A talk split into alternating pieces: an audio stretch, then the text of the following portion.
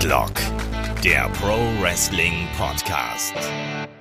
Ja, hallo und herzlich willkommen zu Headlock, dem Pro Wrestling Podcast, Ausgabe 184. Heute sprechen wir über fallen gelassene Gimmicks und Storylines. Mein Name ist Olaf Bleich, ich bin euer Host und bei mir, da sind, wie angekündigt, auf der einen Seite der David, Portalleiter bei MannTV, dem Online-Magazin für Männer. Schönen guten Abend. Hallo.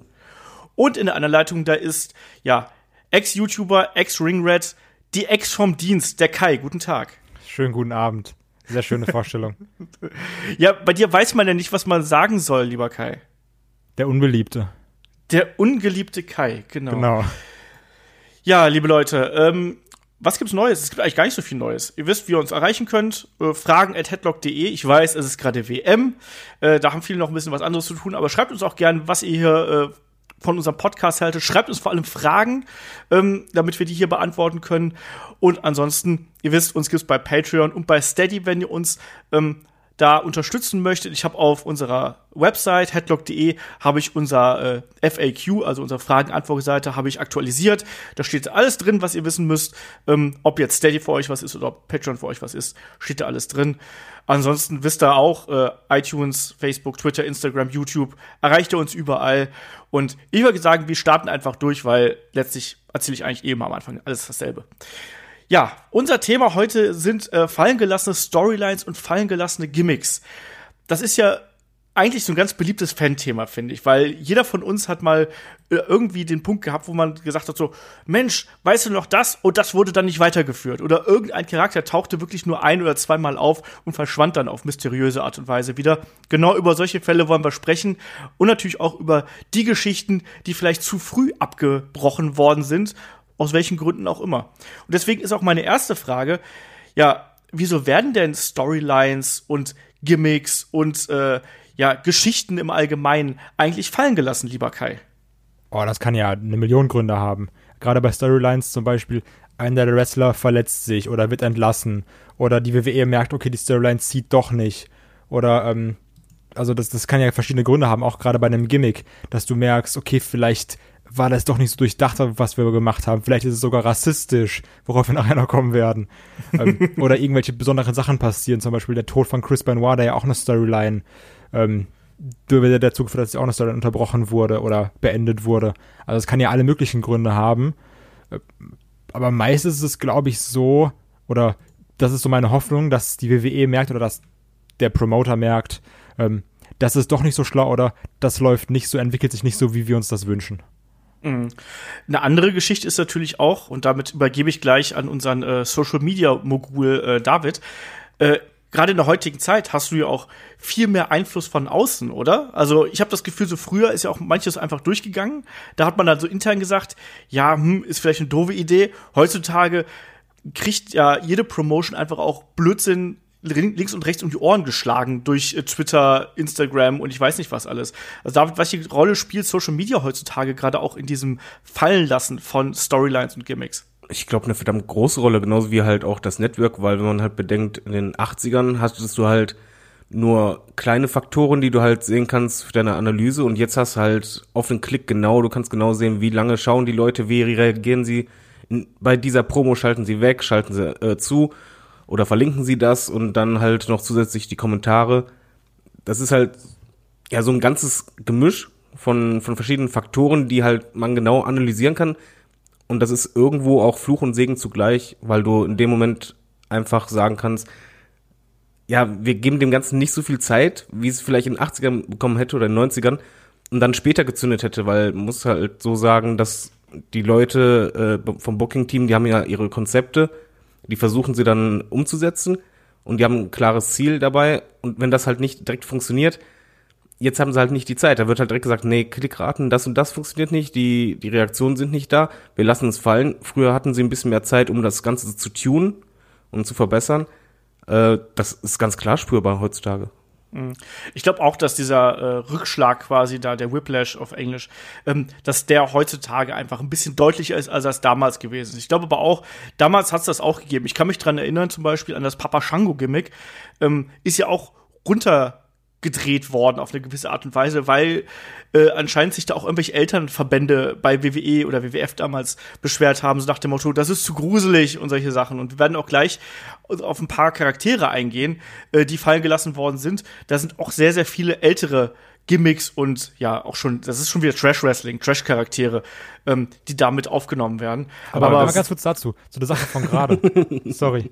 Also, weil jetzt nur zu dem, was ihr gesagt habt. Aber was ich so witzig finde, ist, ähm, das, was David sagt, stimmt natürlich, dass die WWE dann sehr gut analysieren kann, dieses, okay, wer schaltet wann weg? Also du hast ja auch deine Watchtime und egal ob Network oder YouTube oder sowas, du siehst ja, also ganz allein so für uns Fans, ganz blöd, du siehst ja, okay, da ist ein Kampf mit Roman Reigns und hier Braun Strowman, der hat zwei Millionen Views. Dann ist hier ein Video von Bobby Roode, das hat 300.000 oder sowas. Das Komische ist aber, das, wo die Fans wirklich aktiv ihre Meinung äußern, so zum Beispiel, dass sie irgendwie Beiträge kommentieren und sagen, das und das finden wir blöd, das ist kacke, das, das mag ich nicht. Gefühlt ist, ist diese Sache, die aus Fanseite gar nicht beachtet wird. Zumindest habe ich, hab ich da so die, die, die Wahrnehmung, sage ich mal, außer jetzt vielleicht bei, einer, bei einem Daniel Bryan oder sowas. Im Internet ist es so, dass die Leute sich schnell, ja, wie soll man sagen, wie Lemminge anschließen. Und äh, die suchen sich halt gerne mal einen, einen Punkt aus, wo die sich aufregen können. Man muss so bedenken, ein positiver Kommentar fällt einem schwerer zu schreiben als ein negativer. Und da muss man gewissermaßen halt abwägen, ist das halt wirklich berechtigte Kritik oder ist es, gerade eher ein Shitstorm, auf den man aufspringt oder weil es halt gerade cool ist ähm, siehe CM Punk oder Roman Waynes, wo man nicht genau sehen kann, ja, woran kann es jetzt liegen? Ist es halt begründet oder ist es einfach Stimmungsmache, weil du da Bock drauf hast zu bashen? Da sind halt wirklich diese Kommentare und das Feedback davon ist nur ein kleiner Teil, weil da, da musst du wirklich selektieren, ähm, wie das gemeint ist und was jetzt vorhin Papa Shanko war. Das gab es früher natürlich auch, aber das waren die Extremfälle, dass du halt wirklich diese Verbände hattest, die geschrieben haben oder halt Fanpost, Jetzt ist es halt bei Social Media, wenn man realistisch sieht, wird die WWE im Monat bestimmt drei, vier Millionen Kommentare haben und dazu noch irgendwelche Polls haben. Das ist einfach viel massiver und viel größer und detaillierter und dadurch, denke ich mal, viel schnelllebiger. Ich glaube auch, dass du als Promoter, egal welcher Promotion, auch ein dickes Fell haben musst. Ich glaube, du musst eben auch manchmal ein bisschen Eier haben und sagen, so, ich ziehe das jetzt trotzdem durch, weil ich an das Projekt so und so glaube. Ich weiß genau, worauf du anspielst, Kai, natürlich, so nach dem Motto, ja, WWE hört nicht auf die Fans, die Roman Reigns ausbuhen, die die Halle verlassen und keine Ahnung was. Ganz klar, Roman Reigns ist, glaube ich, ein sehr, sehr extremes Beispiel. Aber bei vielen Punkten ist es auch einfach so, dass du auch manchmal nicht genau weiß als Fan, worauf der Promoter hinaus möchte. Ich weiß zum Beispiel jetzt aus äh, hier Deutschland WXW, ich weiß zum Beispiel, wie enttäuscht ich äh, letztes Jahr an äh, Weihnachten bei der bei der äh, Anniversary Show gewesen bin, dass Ilya Dragunov nicht den WXW-Titel ge gewonnen hat, sondern von Bad Bones zerstört worden ist und dann erstmal gesagt hat, ich ziehe mich zurück. WXW hat da die Eier gehabt zu sagen, so ich gehe jetzt, ich schicke die Fans unglücklich nach Hause und hoffe, dass in ein paar Monaten später, das war dann das 16 Carat im äh, März, dass wir dann einen so großen Moment kreieren, dass dann die Begeisterung noch viel größer ist. Manchmal ist es ja auch so, dass sich Storylines einfach entwickeln müssen, dass du negative Reaktionen akzeptieren musst, um am Ende die positiven Reaktionen rauszubekommen. Dass das gerade aktuell bei WWE in allerseltensten Fällen funktioniert, absolut geschenkt, weil da sind nun mal viele Sachen dabei, wo wir als Fans sagen, äh, finde ich doof, äh, aber trotzdem muss man eben immer wieder hinter, hinterfragen, dass eine Promotion eben Pläne für die jeweiligen Charaktere, für die Geschichten und so weiter haben sollte. Also, ich weiß, worauf du da anspielst, aber das ist auch ein zweischneidiges Schwert. Ein Punkt haben wir aber noch vergessen. Warum äh, Storylines und Gimmicks fallen gelassen werden, ist natürlich jetzt nur Fansicht und muss immer vorsichtig sein. Aber bei der WWE ist halt noch äh, ein großer Name im Hintergrund, das ist halt Vince. Und äh, von der Struktur her der Firma ist es halt wirklich so, dass derjenige das absegnen muss. Und wir haben halt öfter schon den Fall gehabt, dass wir gelesen haben und du konntest dann anschließend Monaten danach das auch nachvollziehen, dass er bestimmte Lieblinge hat oder irgendwas ganz toll findet, das wird dann gepusht und plötzlich von heute auf morgen fallen gelassen, als wenn halt ein Kind sein Interesse an Spielzeug verliert. Diese Inkonsistenzen innerhalb von Geschichten gibt es natürlich dann auch immer wieder, dass du einfach merkst, dass anscheinend das Creative Team auch da ist es nicht nur ein Problem von WWE, das ist generell ein Problem von äh, Wrestling, dass da einfach, äh, ja, Prioritäten gesetzt werden und manchmal, das kennt man ja auch selber von, von sich. Manchmal fängt man irgendwas an, ist total Feuer und Flamme und irgendwann ja, dann lässt man das halt fallen und sagt, ja, vielleicht mache ich dann doch lieber was anderes. Keine Ahnung. In einem Moment finde ich Handwerken total geil und baue meine eigenen Grill draußen und auf halber Strecke denke ich dann, ah, weißt du, ich gucke doch lieber Fernsehen. Ne, und dann steht der Grill so wie bei Homer Simpson im Garten oder sowas. Ja, also ganz klar, gibt's gibt's natürlich auch. Ähm, aber wie gesagt, ich finde, dass manche Sachen ist natürlich auf der einen Seite diese, dieses Quality Management, dass man selber erkennt, so, okay, da haben wir irgendwie total Mist gebaut oder die Fanreaktion spielt eine gewisse Rolle, auch äußere Einflüsse, wir haben es gerade angesprochen, Verletzungen, Entlassungen, all sowas, ähm, Schicksalsschläge kommen natürlich da alles mit rein. Aber ich leite jetzt einfach mal hier zu, zu, zur nächsten Frage über und zwar, äh, ja, bei welchem Punkt ist euch denn mal selber aufgefallen, so, oh ja, da wurde irgendwas abgebrochen, da fehlte was, äh, dieser Charakter ist auf einmal verschwunden. David, was fällt dir da so spontan ein? Die größte Geschichte für mich war auf jeden Fall der Moment, wo die Limousine von Vince explodiert ist. Weil das war halt eine Storyline, das weiß ich halt von damals noch. Vorher gab es vielleicht Situationen, wo das halt auch war und mir unterbewusst klar war, aber bei der Situation, das, das war halt für mich persönlich ein Schock, weil ich noch nie eine Storyline bei der WWE hatte, wo ich so Bock auf die nächste Woche hatte und mich gefragt habe, was passiert jetzt? Und ich weiß halt noch, wie ich damals in den Foren war und alle am Schreiben und spekulieren, wer war dahinter, ist er jetzt wirklich tot oder nicht? Es waren so viele Fragezeichen, das war halt ein perfekter Cliffhanger der halt nie aufgelöst wurde, logischerweise, aber es war halt, da, da war so viel möglich und du hast als Fan die, die tollsten Sachen ausgedacht und es passiert halt nicht. ja, das ist natürlich auch so eine ganz bekannte Geschichte. Ne? Am Ende musste das einfach aufgelöst werden, weil, also abgebrochen werden, weil ja dann die Geschichte mit Chris Benoit und seiner Familie dazwischen gekommen ist und das hätte einfach absolut pietätlos in dem Moment gewirkt, wenn man diese Storyline dann auch noch mit dem toten Vince McMahon dann auch noch irgendwie weitergeführt hätte. Ähm, Kai, was fällt dir dazu dem Thema ein? Das Witzige ist, dass das bei mir sogar genau die gleiche Storyline ist, die mir jetzt so groß einfällt. Weil das, also, ich meine, als das Ding explodiert ist, du hattest ja und noch ein Kamerawinkel und noch ein Kamerawinkel und eine Wiederholung und noch eine Wiederholung und eine super Slow Motion. Also das war ja schon so, dass das größte schlechthin, das wirkte wie die Storyline für das nächste Jahr gefühlt. Und dann war sie vorbei. Aber eine andere Sache, auch wieder Vince McMahon, ähm, wo ich das stark wahrgenommen habe oder also wo ich, wo ich als Zuschauer dachte, irgendwie hat das Ende jetzt keinen Sinn gemacht, war die Sache ähm, mit Mr. Kennedy und Hornswoggle, wer dann irgendwie Vince McMahons Sohn ist. Also, und ich meine, das hatten wir ja die Jahre später auch, wenn du immer weißt, so bist, okay, wir wissen nicht, wie wir hier gerade rauskommen, ja, sagen wir einfach, Hornswoggle ist es. So, egal ob es irgendwie ein Anonymous Road General Manager ist oder ob es dann irgendwie ein Littleman Court ist bei Hornswoggle, so wenn du irgendwie was blöd lösen willst oder sagst, ach ganz ehrlich, scheiß drauf, packst du Hornswoggle rein. Und auf jeden ja, Fall diese Sache mit, wer ist sein Sohn, das war auch noch eine, die mir äh, stark aufgefallen ist. Ja, kannst du gleich mit dazu noch nehmen, den äh, GM von War damals, der Computer. Ja, sag, ja, es war ja dieser Anonymous Raw General Manager. Achso, ja. ja das, das war halt einfach. Also da bin ich komplett bei dir. Ich habe nämlich genau dasselbe Gefühl gehabt. Man hatte eine gute Grundidee, aber man wusste nicht, wo es hinführen wird. Und du hast dann irgendwie in der Mitte gemerkt, okay, jetzt haben wir ein Problem, was machen wir denn jetzt? Da wurde es im Grunde genommen, waren beide Storylines, wurden totgelaufen und dann am Ende war es Hornswoggle. Besonders die Sache ist, finde ich, bei diesem ähm, General Manager Computer, da war vieles bei, was ich extrem stark fand. Wenn du bedenkst, äh, dieses auch eine Konver Konversation dann zwischen einem CM Punk und dem PC, der dann im Ring war, wo dann irgendwie ein Punk Schneeengel macht im Ring oder ein Edge, der komplett ausrast und den PC zerstört. Und ich muss auch sagen, also generell von dem ganzen Internet-Hate und sowas, aber ich finde, Michael Cole hat das damals so gut gemacht, dass man den richtig gehasst hat, so abgrundtief. Also, da hat er auch seine Rolle ziemlich gut gespielt. Also, das hatte schon viele Momente, wo ich gesagt habe, so, ach, das, das macht schon Spaß und irgendwie führt das zu coolen Sachen. Aber dann am Ende war es irgendwie Hornswoggle, der unterm Ring saß und du warst so, ach Leute, wirklich? Ich fand vor allen Dingen, da war das WWE-Problem bei mir ein bisschen, dass vom Gefühl her die WWE diesen Moment verpasst hat, wo die Auflösung hätte kommen müssen. Und das, ja. finde ich, hat die WWE bei vielen Storylines und Gimmicks gehabt, dass einfach dieser Höhepunkt immer mehr aufgebaut wurde. Jetzt, du hast gemerkt, okay, jetzt hat's gezündet aber dann ging es halt nicht weiter, sondern dann war die totale Stagnation, was eigentlich nicht sein darf. Genau das. Das ist ja ähnlich wie die Geschichte auch mit Authority zum Beispiel. Das hätte man auch, wenn das alles kürzer erzählt worden wäre, wäre das spannend gewesen.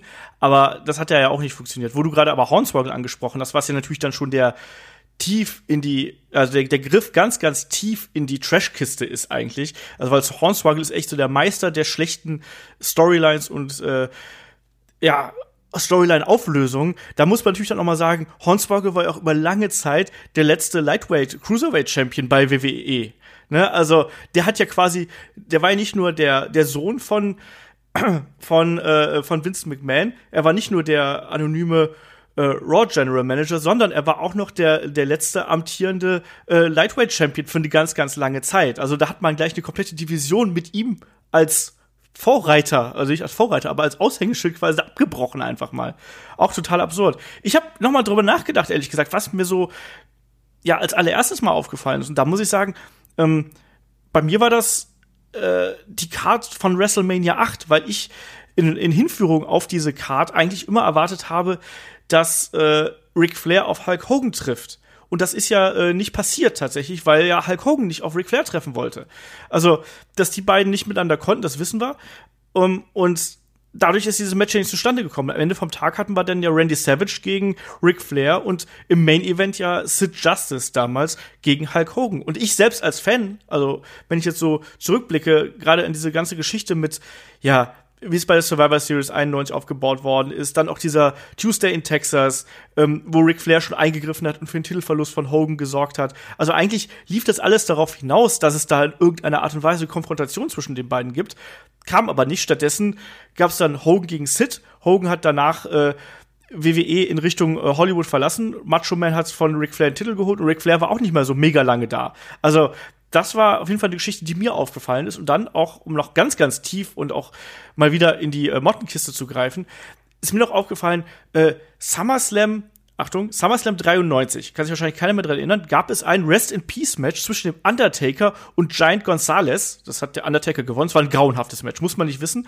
Aber zum einen gab es da äh, gab es eigentlich sogar zwei Punkte, die nicht richtig fortgeführt worden sind. Zum einen gab es ja zu der damaligen Zeit immer die Creatures of the Night vom Undertaker, die im Publikum gesessen haben. Das waren so zwei blass geschminkte Gruftis, so eine Frau, ein Mann meistens, die einfach da gesessen haben und ja, die hat da gesessen so, ne, als äh, ja, so als Entsandte des Undertaker. Es wurde nie erklärt, warum die da sind. Ja, die waren so die Anfang 20, ne? Ja, genau, so, so zwei, zwei junge Menschen halt. Aber naja, auf jeden Fall, worauf ich eigentlich hinaus wollte, äh, am Ende, wie gesagt, gewinnt der Undertaker und Giant Gonzalez stellt sich dann gegen seinen äh, Manager Harvey Whippleman und auch daraus ist nichts geworden. Also er chokeslammt ihn ja danach, auch mit einem furchtbaren Chokeslam, also wer sich das nochmal anschauen möchte, kann das gern tun. Ähm, wirft dann dieses Blumenbeerdigungsgesteck auf den armen Harvey Whippleman und ja, damit war's das. Na, also da wurde auch nicht mehr viel gemacht. Ich weiß, dass es dann noch irgendwann mal bei Superstars eine kleinere Konfrontation zwischen, ich meine, es war Adam Bomb, der damals der äh, Schützling von Harvey Whippleman ist und gewesen ist und Giant Gonzalez, aber mehr ist daraus nicht geworden, weil dann auch ähm, Giant Gonzalez ja auch aufgrund gesundheitlicher Probleme äh, die Promotion ja auch irgendwann verlassen hat. Also da gibt's schon einiges mehr. Ich habe auch noch eine andere Sache mit Harvey Whippleman übrigens, die ich auch noch äh, nicht vergessen darf. Darf ähm, ich eben auch noch eine einwerfende Storyline? Wirf ein. An die man nicht unbedingt denkt, aber die meiner Meinung nach halt wirklich kein vernünftiges Ende fand, beziehungsweise halt fast fallen gelassen wurde, das war die NWO bei WCW. Weil es wurde halt immer mehr aufgebaut. Der, die Motivation war halt klar, wir wollen halt hier übernehmen. Ähm, wir kommen von der anderen, ähm, vom anderen Verein, machen Stress. Aber im Grunde genommen war halt, als der Höhepunkt da war, ging es halt nicht weiter, sondern stattdessen wurde halt, ähm, der Höhepunkt war halt für mich als äh, quasi der GM, äh, sag mal eben kurz den Namen. Eric Bischoff. Danke, Eric Bischoff, zur NWO geturnt war war da der, das Highlight und du hast jetzt gedacht, okay, jetzt geht's richtig los. Aber stattdessen ging's halt eigentlich nicht mehr weiter, statt, äh, sondern es war halt nur das so, dass immer mehr Leute dazu kamen zur NWO, die wurde halt immer größer. Aber diese Grundmotivation von Anfang an, die war halt gar nicht mehr da. Nee, aber das, das liegt ja auch, also ich finde, das passt hier ehrlich gesagt nicht so richtig rein, weil ich finde, das äh, wurde ja schon erklärt. Also das, was du jetzt gerade erzählt hast, das ist das, was wir als Fans natürlich reininterpretiert haben. Und äh, ähm, Hall und Nash wurden auch diverse Male gefragt, ähm, seid ihr von WWF geschickt worden, um uns zu sabotieren? Da haben sie auch ganz klar gesagt, nein. Ähm, dass sie übernehmen wollten, da es gab doch sogar Matches um, äh, um die Vorherrschaft äh, von, von Nitro und so ein Kram. Also das wurde halt schon vorgeführt. Also ich finde, das passt nicht so 100% hier in die Kategorie rein, sondern wenn, dann könnte man, da haben wir auch im Vorgespräch drüber gesprochen, zum Beispiel darüber reden, dass ursprünglich ein Sting ja äh, dafür angedacht war, äh, die Rolle eines Hulk Hogan als Anführer der NWO zu übernehmen.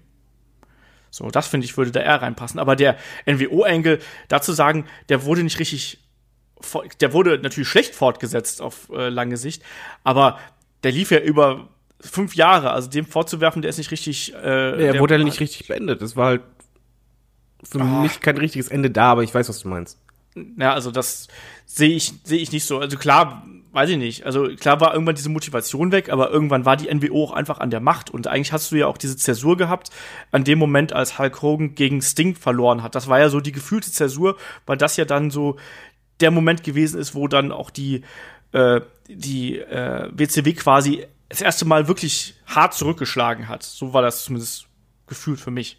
Ähm, lass uns mal über so ein paar äh, Charaktere und Gimmicks sprechen, die quasi kurz aufgetaucht sind und dann wieder verschwunden sind. Äh, Kai, was fällt dir da ein?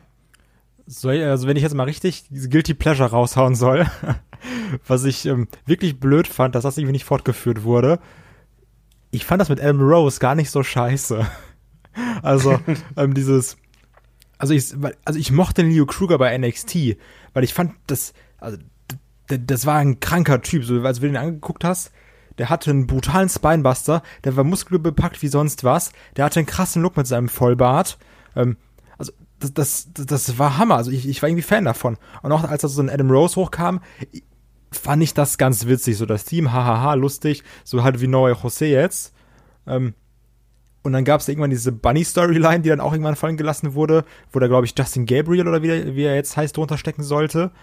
Ja. Aber ich hätte gerne mal so eine Veränderung von diesem Party Adam Rose, ich sag mal, dass er dann irgendwie so, so durchdreht und wieder so in Richtung Leo Kruger geht, weil er war ja auch so ein bisschen verrückt. Ähm, dass dann halt ein Rose wieder in, in diese Richtung geht und so ein bisschen auch seine Kraft und seines, sein Können zeigt, weil ich fand so von dieser, von dieser Power und vom Eindruck her, den halt Leo Kruger hinterlassen hat, hat mich das persönlich eigentlich abgeholt. Es gab ja dann quasi, also es gab einen angedeuteten Heel-Turn von Adam Rose, den gab es ja dann zum Ende. Da hat ja. er dann ja auch seine Entourage verprügelt.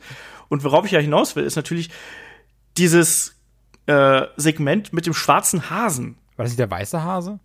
Nee, es war, der, es war vorher immer der weiße Hase und irgendwann im Laufe dieses Heel-Turns gab es ein kurzes Interviewsegment mit Adam Rose, wo er halt gesagt hat, Party is over und du siehst im Hintergrund einen schwarzen Hase mit einer weißen Maske. So ein bisschen angedeutet aus Donnie Darko. Echt und daraus wurde aber einfach nichts gemacht. Ja, und das finde ich, also das finde ich schade, weil ich hätte gerne diesen, diesen, auch diesen dunkleren Adam Rose, also wie den dunkleren Hasen, haha, hätte ich wirklich gern gesehen weil ich finde, daraus hätte man viel machen können. Jetzt nicht wegen diesem Hasenbums oder diesem Partykram, aber aus so einem abgefuckten Adam Rose. Also ich hätte das geil gefunden. Ich glaube, der hätte es auch gut rüberbringen können, weil das war ja, wie gesagt, durchaus ein charismatischer Typ, der auch ganz gut am Mikrofon war, ne? Aber naja, machst du nichts. Hat David, was fällt Outcasts, ne? War super. Genau, ja. David, was fällt dir dazu ein? Also ganz gravierend ist für mich Emmalina weil man so eine Situation sehr selten hatte, dass jemand sehr oft per Video angekündigt wird, das Gimmick dargestellt wird, aber es halt gar nicht erst zum Debüt kommt in der Art. ja, das stimmt. Ich glaube, Emmalina ist auch so das äh, offensichtlichste aktuelle Projekt oder aktuellere Projekt, was so richtig vor die Wand gefahren worden ist. Also ähm, ja, ich das da, kann man, glaube ich.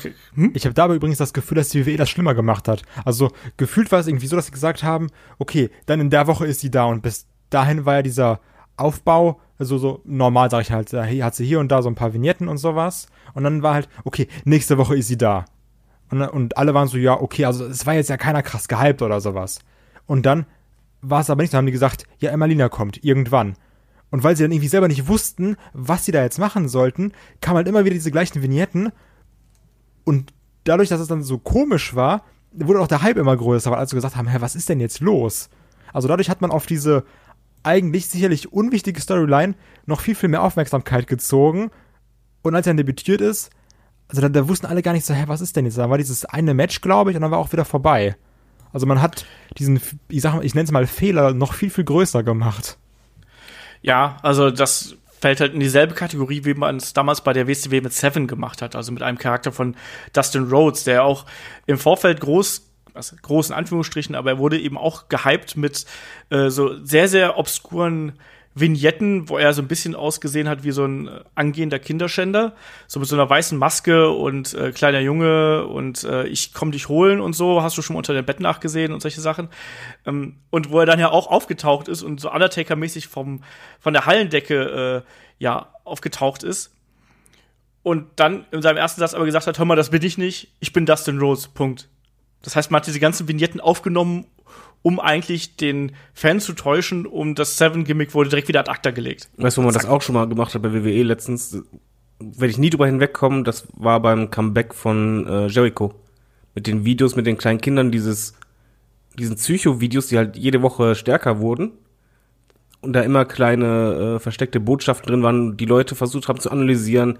Äh, da weiß ich halt noch, dass, dass ich da die ganze Zeit im Internet war, in den Foren nachgelesen habe und auf Kleinigkeiten geachtet wurde, wie halt dass über sie gesprochen wurde und jeder dachte, okay, wer ist jetzt sie und so weiter und so fort. Am Ende war es halt äh, Jericho. Kann ich mich nicht erinnern. Was? Das war vor drei Jahren oder so? Weiß ich gar nicht. ich Muss, muss mal irgendwann Kennt ihr diese. Vignetten nicht mehr, die teilweise in rückwärts liefen und teilweise vorwärts und äh, Ich weiß, was erst war es nur ein Junge, dann war es äh, Mädel dabei und die haben halt sehr kryptisch geredet und du hast versucht, das zu analysieren, wer ist es denn jetzt was ist jetzt der Hintergrund und dann hat man gedacht, als dann äh, Jericho debütiert ist, weil halt in den Segmenten oft von ihr die Rede war, dass halt vielleicht Stephanie dahinter steckt oder sonstiges und das war halt gar nichts. Ja, also gibt es so einige, einige Charaktere, die dann auch äh, sehr, sehr schnell im Sande verlaufen sind. Ich kann da auch noch, weiß gar nicht, also erinnert sich noch jemand an Brackus? Ne, deutscher Wrestler damals, Bodybuilder, äh, mit der legendären Promo, ich bin Brackus und komme von Deutschland. So, also, den hat man auch ganz kurz probiert, äh, mitten der Attitude Era äh, irgendwie reinzuwerfen, hat nicht funktioniert. Ähm, hier auch jemand, ich glaube, Kai, äh, äh, David hat ihn letztens auch angesprochen, der Gobbledygooker ist, glaube ich, auch einfach dafür prädestiniert für, für so eine Geschichte, oder? Also, Ja. das hat man auch lange angekündigt, dann war er da und dann war auch genauso schnell wieder weg, weil er scheiße war. Kann man, glaube ich, zusammenfassen, dass generell es nicht klug ist, wenn man Wrestler lange ankündigt oder ein Gimmick? Nee, das glaube ich ist nicht das Riesenproblem. Ich glaube, das hängt sehr stark vom Gimmick ab und ob das zu, ähm, ja, weiß ich nicht, zu albern ist und die Intelligenz zu sehr beleidigt, weil wenn ich, wir haben ja hier immer so eine schöne Liste und wenn man da drauf guckt, sind das wirklich alles Gimmicks, die einfach teilweise Karikaturen von Figuren sind. Also egal, ob es jetzt das der Gobbledygooker ist. Ähm, ich habe hier auch noch sowas wie Max Moon stehen. Äh, so weiß gar nicht, ob sich an den noch jemand erinnert. So Nee, fand ich das Kind 92 super. 92, 93. Ähm, da steckte ja erst steckte ja Conan da kurz drunter, äh, wurde mal gepitcht und dann ähm, hinterher war es ja, glaube ich, äh, Hector Guerrero, wenn ich mich nicht komplett vertue. Aber auch total albern. Es gab noch den Goon, also einen, einen Eishockey-Spieler irgendwie, der die Leute verprügelt hat. Und es gab auch sowas wie einen, wie einen Bestien Bugger. Also, David, kannst du dich noch an Bestien Bugger erinnern? Bestienburger. So, ein so ein dicker, fetter Typ. Aber das der mit den Haaren auf den Schultern? ja, unter anderem. Dann ja. Ja, genau. Bestien Bugger mit der geilen Furz- und Rülps-Musik, die er dann irgendwann bekommen hat. Der übrigens davor ja auch schon mal da gewesen ist als Friar Ferguson. Das hat auch nicht funktioniert. Ähm, Aber komm, der Kisami. Beste war immer noch äh, Shockmaster. An den wird, glaube ich, niemals jemand herankommen. der Schockmaster, da haben wir ja schon, glaube ich, schon mehr als einmal drüber gesprochen. Ne? Also der ist natürlich ein Klassiker, der äh, ja, wer durch die Wand fällt, kann halt keine intergalaktische Bedrohung mehr sein. Ne? Aber auch so Leute wie eine Kisani zum Beispiel, an die kann sich auch keiner mehr erinnern. Dieser fand ich eigentlich auch ganz geil. Das war ja so ein, so ein Rummel, also ein Jahrmarktsfreak, den sie da eingeführt haben. Fand ich gar nicht so schlecht. Genauso wie auch ähm, ein Sean O'Hare zum Beispiel, den sie auch vorgestellt haben als äh, Devil's Advocate. Also Sean O'Hare kannte man ja von den Natural Born Thrillers damals bei, äh, bei der WCW. Fand ich immer super geil, muss ich sagen. Ist aus dem Powerplant gekommen, war für mich von diesem Haufen, der da hervorgekommen ist, mit der talentierteste ja, man wusste nicht, was man mit ihm macht. Dann war er ja kurz mit Roddy Piper äh, verbandelt, hat unter anderem auch ja geniale Matches gegen äh, äh, gegen Hulk Hogan damals als äh, Mr. America bestritten. Wisst ihr noch, wo Hulk Hogan auch die äh, Maske getragen hat und äh, Wo es nach keiner Amerika wusste. fahren? genau, Oh, genau. ganz grauenhaft, ganz grauenhaft. Ähm, wir sind auch darauf aufmerksam gemacht worden, dass wir unbedingt über Berlin sprechen sollen. So, Alex Wright. David, kannst du dich auch an das Berlin-Gimmick erinnern? Ich kann mich dran erinnern, aber ich habe es äh, großteils verdrängt. Ich weiß nur, dass er mir vorher besser gefallen hat als tanzender Typ. ja, ähm, Kai, glaube ich, lasse ich da außen vor, sondern erzähl es einfach selber. Oder kannst du dich dran erinnern? Nee. Kai. Ähm, also, wie gesagt, da, Alex Wright kennt man ja eigentlich als den, ja, das German Wunderkind, wie er damals ja genannt worden ist. Äh, TV-Champion, äh, Cruiserweight-Champion, glaube ich, war er auch. Ähm, guter, guter Wrestler, schreckliches Gimmick eigentlich die ganze Zeit über. Ähm, ist dann wegen einer Verletzung ausgefallen und kam dann mit einem neuen Gimmick zurück. Berlin. Äh, sollte so ein bisschen Goth angehaucht gewesen sein, ähm, ist auch zu klassischer äh, Musik von Wagner, glaube ich, auch reingekommen, äh, mit so einem ja, mit dem Gehstock, ähm, die Haare so äh, martialisch schwarz gefärbt und auch ganz merkwürdig, Sonnenbrille und so einem schwarzen Mantel und hat eben auch die amerikanischen Fans auf Deutsch beleidigt, ne? Also dass sie irgendwie dumm seien und so weiter und so fort. Ähm, es wurde diesem Charakter eben auch vorgeworfen, dass er ein bisschen, naja, am rechten Ufer fischt, um es mal vornehm auszudrücken, und so ein bisschen äh, das Dritte Reich verherrlicht. Kann man sehen, kann man so sehen, wie man will ich habe damals auch dran denken müssen, fand es aber nicht so dramatisch, dass man das irgendwie gleich so äh, als erste Assoziation haben muss. Wie dem auch sei, auf jeden Fall äh, ist dann auch da wieder äußerer Einfluss mit dazugekommen, äh, ist dieses äh, Schulmassaker Columbine-Geschichte mit dazugekommen. Und dann passte das irgendwie nicht mehr, sodass man diesen Charakter auch nach, glaube ich, nach einem halben, dreiviertel Jahr äh, relativ schnell ad acta gelegt hat. Und als ob das übrigens auch nicht besser gewesen wäre, hat man ja damals auch noch äh, einen The Wall an die Seite von Berlin gestellt, damit auch wirklich der Dümmste es versteht, ne? Berlin, also, das verstehe ich, weil da hat eine Wand in Berlin. Ich verstehe das. Genau. Genau. Er ist ja im Grunde genommen sehr ähnlich wie Mohammed Hassan damals. Genau. Das mussten sie halt auch, ich meine, okay, wie man auf die Idee kommt, halt jemanden reinzusetzen, den man als Terroristen im Grunde genommen darstellt und dann ist halt 9-11, das Ja, der hat ja auch so seine, gut. Der hat ja auch seine komischen Superkräfte, wo er da irgendwie gebetet hat auf seinem Teppich. Und auf einmal kamen da seine, seine schwarz angezogenen Männchen und haben Undertaker vermobbt oder so. Also das, das war super merkwürdig.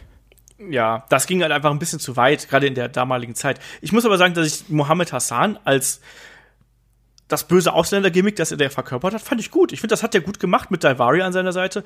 Das hat eigentlich gepasst. Das Problem war eben nur, dass äh, WWE es da einfach zu weit getrieben hat mit der Provokation mit diesen äh, Anführungsstrichen Terroristen, die ihn dann, die dann den Undertaker angegriffen haben, diesen vermummten Leuten. Und da war dann der Punkt einfach da, das kannst du halt nicht machen. Aber ich glaube, da sieht man dann auch, dass, also zum Beispiel Sergeant Slaughter damals hat man gnadenlos durchgezogen im Irakkrieg.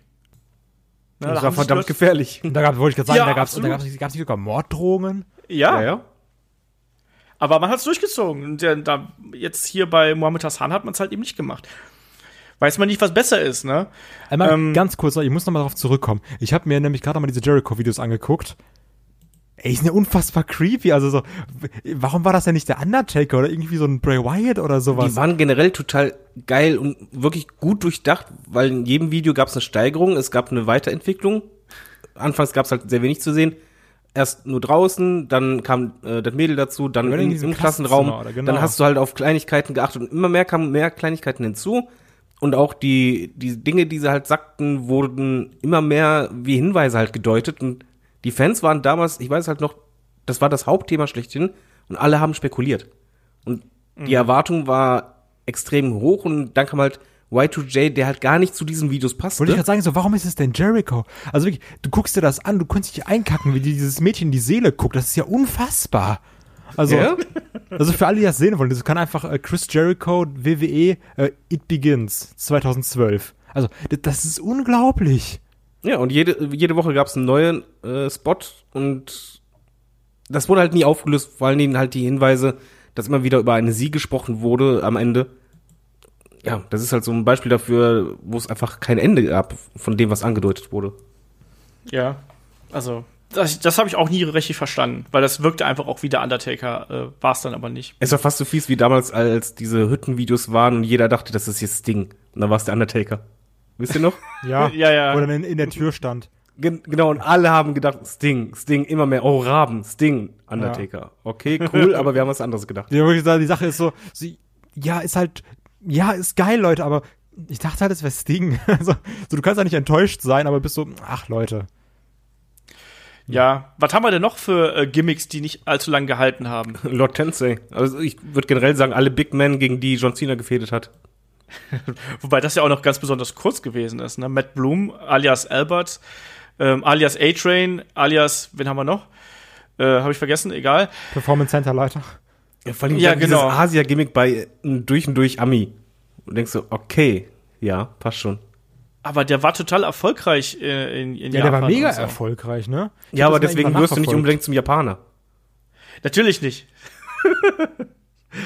ja, ähm, das hat auch nicht so recht funktioniert, ne? Aber also, Ähm. aber also man muss ey, wirklich noch mal erwähnen, wie schlimm diese Lord Tensei Sache war, weil du musst aber bedenken, der ist wirklich seit gefühlt 300 Jahren dabei. Der hat alles mitgemacht, war super erfolgreich in Japan und dann hat er diesen Lord Tensei Bums, der schon nicht gut ankommt. Und dann wird aber noch Lord Tensei mit, mit Brodus Clay gepaart und sie tanzen in Strapse. Also, das, Ja. das musst du dir erstmal wegtun. Wie schlimm Übrigens- das ist. Der gute hieß übrigens Giant Bernard in äh, Japan. Ich habe es gerade eben vergessen, bei Noah und äh, New Japan und All Japan. Bevor wir das hier irgendwie unterschlagen. Was man ja, das war grauenhaft, was sie mit dem gemacht haben. Äh, anstatt Gimmicks, ich weiß nicht, ob man das als Gimmick nennen könnte, aber halt bei Big Show sind sehr, sehr viele Heel- und Face-Turns gewesen, die halt zu nichts führten. Das stimmt. Das ist ja inzwischen auch schon fast ein Gimmick eigentlich bei ihm. Ja. So. Ich glaube, das ist dieses Grundproblem, dass wirklich gesagt wird, okay Leute, wir haben jetzt eine geile Idee. Wenn wir das jetzt machen, dann kriegen wir eine größere Reaktion. Und anscheinend fragt das keiner. Oder der Typ, der das fragt, wird immer gefeuert, der dann sagt, ja, und was kommt danach? also, und weil das ist immer so dieses Problem, ja, und was kommt danach? Ey, pff, keine Ahnung, aber wenn wir jetzt Big Show Heal oder Face turn lassen, die Leute reagieren drauf. Und das Ja. ist so ein bisschen das Problem dabei. Ich meine, das hast du ja auch heutzutage, wenn wir jetzt einmal ganz kurz, ähm, ich meine, es gibt diesen schönen Vergleich, dass es die Nia Jax so der weibliche Big Show ist, ähm, wo dann sagst so, Ja. ja. Mobbing ist nicht gut. Ha, jetzt mobb ich andere. Oh, ich bin Nia Jax und glaubt an eure Träume. Aber fuck Alexa Bliss, weil die ist scheiße. Aber die mobbt mich, ich mag die nicht. Oh, Alexa Bliss macht dich fertig. Und du bist so, ey, wir hatten gerade in einem Monat sechs Heal- oder Face-Turns. Ja, also das ist auf jeden Fall, äh, naja, Jax ist, glaube ich, auch so, so eine klassische Kategorie, wo man sagt, da weiß man nicht genau, wohin mit der und äh, schaut einfach. Ich glaube, das ist aber auch gerade bei diesen Figuren, die so ein bisschen diesen Freak-Charakter mitbringen. Also egal, ob es jetzt eine Big Show ist oder eben eine Nia Jax. Ich glaube, da, da tendiert man dazu, einfach mal schneller so ein bisschen da noch ein bisschen dran zu drehen. Auch ein Kane ist ja unfassbar oft geturnt, wenn man es mal so sieht. Nicht so oft wie, wie in einem Big Show, aber auch sehr, sehr oft. Und welche äh, Wandlung der durchgemacht hat, äh, wollen wir gar nicht drüber sprechen. Das wurde jetzt ja auch zuletzt bei SmackDown so schön thematisiert. Das war ich glaube, schön. bei diesen Gro nee, das war super. Ich habe es auch sehr, sehr, sehr genossen. Ähm, lass mal noch mal so, so drei, vier Gimmicks will ich noch mal hier aufgreifen. Ein paar, die man auch gar nicht kennt. Ich habe eins jetzt im, im Hinblick auf diesen äh, Podcast habe ich rausgefunden. Da kann ich mich auch nicht mehr dran erinnern. Hate Vanson. Ähm, so ein bisschen ein, also zum einen war das ein, ein englischer Wrestler, der damals Developmental-Vertrag unterschrieben hat bei WWE und der sollte so ein bisschen, ja, ein, ein Gimmick eines äh, Fallen Angel Christopher Daniels, also der eine Prophezeiung bringt und so ähm, verkörpern. Gab es eine Vignette zu, nie erschienen. Ähm, ein Gimmick, was Shaggy liebt, William Regals A Real Man's Man. Auch da, genauso wie bei Dustin Rhodes. kleiner, kleiner Tipp hier, hört euch den Patreon-Podcast von Shaggy und mir an. Shaggy liebt dieses Gimmick und er hat es ja, glaube ich, auch schon mal erzählt, dass er sich selber, ich glaube, auf Genickbruch war sein, sein Nickname Real Man's Man. So, also, Wahrscheinlich nicht nur da. Müsste sein. äh, also Real Man's Man war absolut absurd. Diese Sache, wo, wo sie dann William Regal gezeigt haben als, als Holzfäller und alle möglichen männlichen Sachen mit Bauarbeiterhelm und keine Ahnung was. Das war wie aus dem Video von YMCA.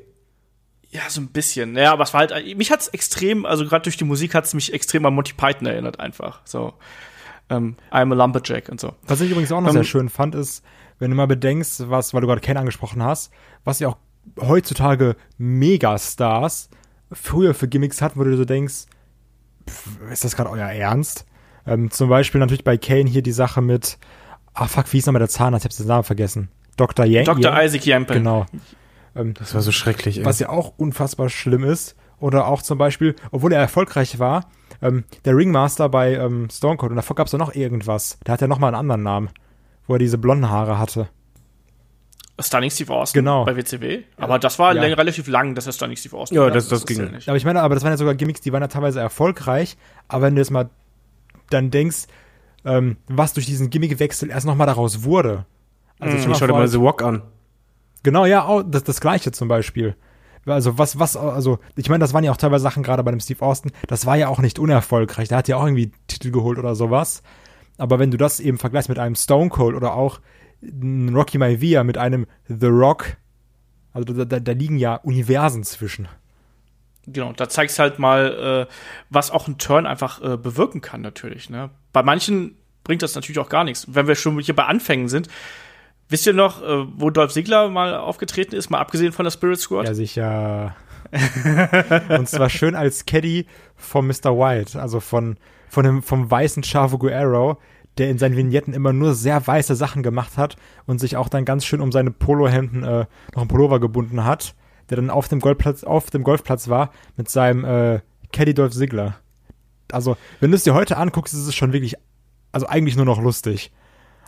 Ja. Aber es war schon auch mit einem leichten oder auch mit einem starken Touch rassistisch. ja, also ich habe mir, die, ich fand die Sachen damals auch ganz lustig, aber wenn man eben drüber nachdenkt, ist es schon so ein bisschen cringy auch. Also schwierig. Dolph Ziggler damals aber immerhin seine, sein, glaube ich, sein erstes Auftreten. Und natürlich kommen dann auch wiederum so Geschichten rein, also gerade bei Gimmicks, die schnell fallen gelassen werden. Ähm, ja, wo auch ein sexueller Charakter irgendwie mit reinkommt, wo man dann sieht, so, ah, kommt doch nicht an. Also Naked Midian ist mir gerade eben noch eingefallen, ne? Also, äh, ähm, wie ist er denn damals? Phineas Godwin hieß er. Wie ist er denn noch? Ähm, Weiß ich, ich will nicht daran denken. Okay. Ist Egal. genau wie The Puke. Genau, the, the- genau, Darren Drostoff, äh, Puke, das hat auch nicht funktioniert, natürlich.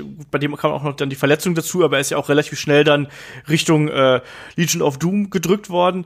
Ähm, Aber Wir guck kommen nicht drum Ganz herum. kurz, warte. Aber jetzt gerade, wo du über Naked Midian redest, das waren ja, ich weiß, lief das eigentlich lang? Na, das war ein paar Wochen. Also, Aber was ich mich dann frage ist, warum lief denn gefühlt so ein Big Dick Johnson so lang? Also, das verstehe ich dann wiederum nicht. Weil, tja, weiß ich nicht, weil also, weil es ECW war? Vielleicht. Ah, nee, äh, du meinst- äh, der, stimmt, Nein, der- aber der war auch bei der Das WWE. war gar nicht ECW. Stimmt, ja, ja. Ich habe Big Dick Johnson mit äh, Big Dick Dudley verwechselt, Entschuldigung. ja, die ganzen Big Dicks, da kommen wir durcheinander. Wenn jetzt ein Hörer nur hier einschaltet, wenn ich weiß, was er denkt.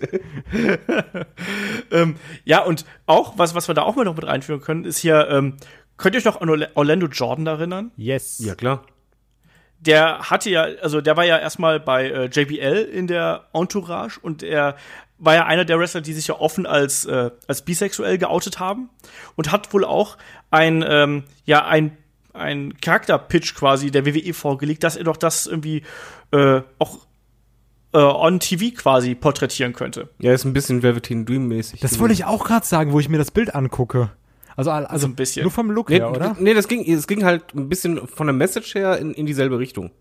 Moment, aber das, das Problem war ja, er ist ja dann, die Bilder, die ihr seht, die stammen ja auch nicht aus äh, bei der, von der WWE, sondern die stammen ja von TNA. ja, ja, klar.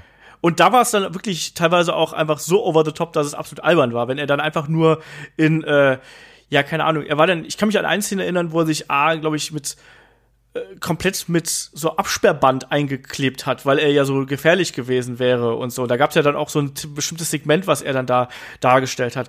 Und das war merkwürdig und es war so merkwürdig, dass es einfach total negative Reaktion gezogen hat. Und in genau dieselbe Richtung, da kommt natürlich auch ein Beaver Cleavage mit rein. Den müssen wir hier nennen, weil Beaver Cleavage ist einfach legendär. Absolute 60s Incest Story, American Style. Also Beaver Cleavage dargestellt von äh, einem der Headbangers von äh, Thrasher, da, äh, von was Thrasher? Ich glaube, es war Thrasher. Weiß ich nicht, ich ja. finde nur den Kontrast so cool zwischen den beiden Charakteren. Ja, und dann, und dann natürlich seine äh, blonde, großbusige äh, Mutter, so, ähm, die ihn auch gerne mal an seine, äh, an ihre Brust gedrückt hat. Solche Sachen, ganz, ganz furchtbar, ganz furchtbar. Und auch allein dieser Name, Beaver Cleavage, ne? Also Beaver, der Biber kann sich jeder denken, Cleavage ist ja auch, ist das Dekolleté. Also, Ja, Be Beaver ist ja angelehnt an die amerikanische Fernsehserie gewesen. Deswegen auch die Musik und, Ja. und das Setting. Genau, das ist ja dieser, dieser 60s oder was auch immer Style das war. Ja. Ich glaube schon, viele waren früher so, die haben gesagt so, ja, der Wrestler ist nicht so, aber die Vignetten, die mag ich.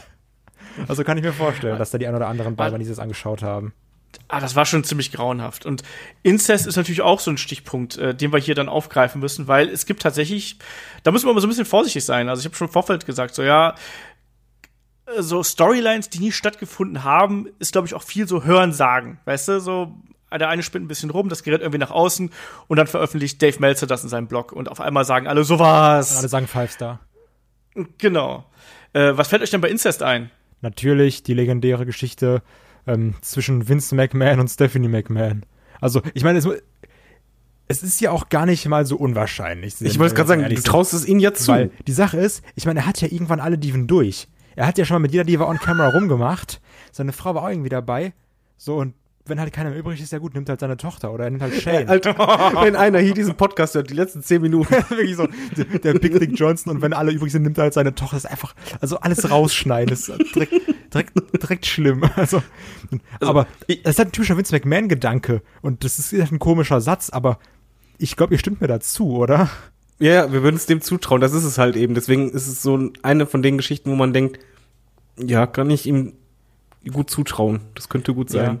Das, das Ding ist wirklich, dass ein Vince McMahon natürlich sehr vieles macht, um nicht zu sagen fast alles macht, um irgendwie Aufmerksamkeit und Quote zu ziehen. Ne? Also deswegen halte ich es auch gar nicht für, für so unwahrscheinlich. Aber diese Sache, ich ich habe das vorher gar nicht so auf dem Schirm gehabt, weil solche Sachen interessieren mich eigentlich relativ wenig, sage habe ich auch schon ein paar Mal gesagt.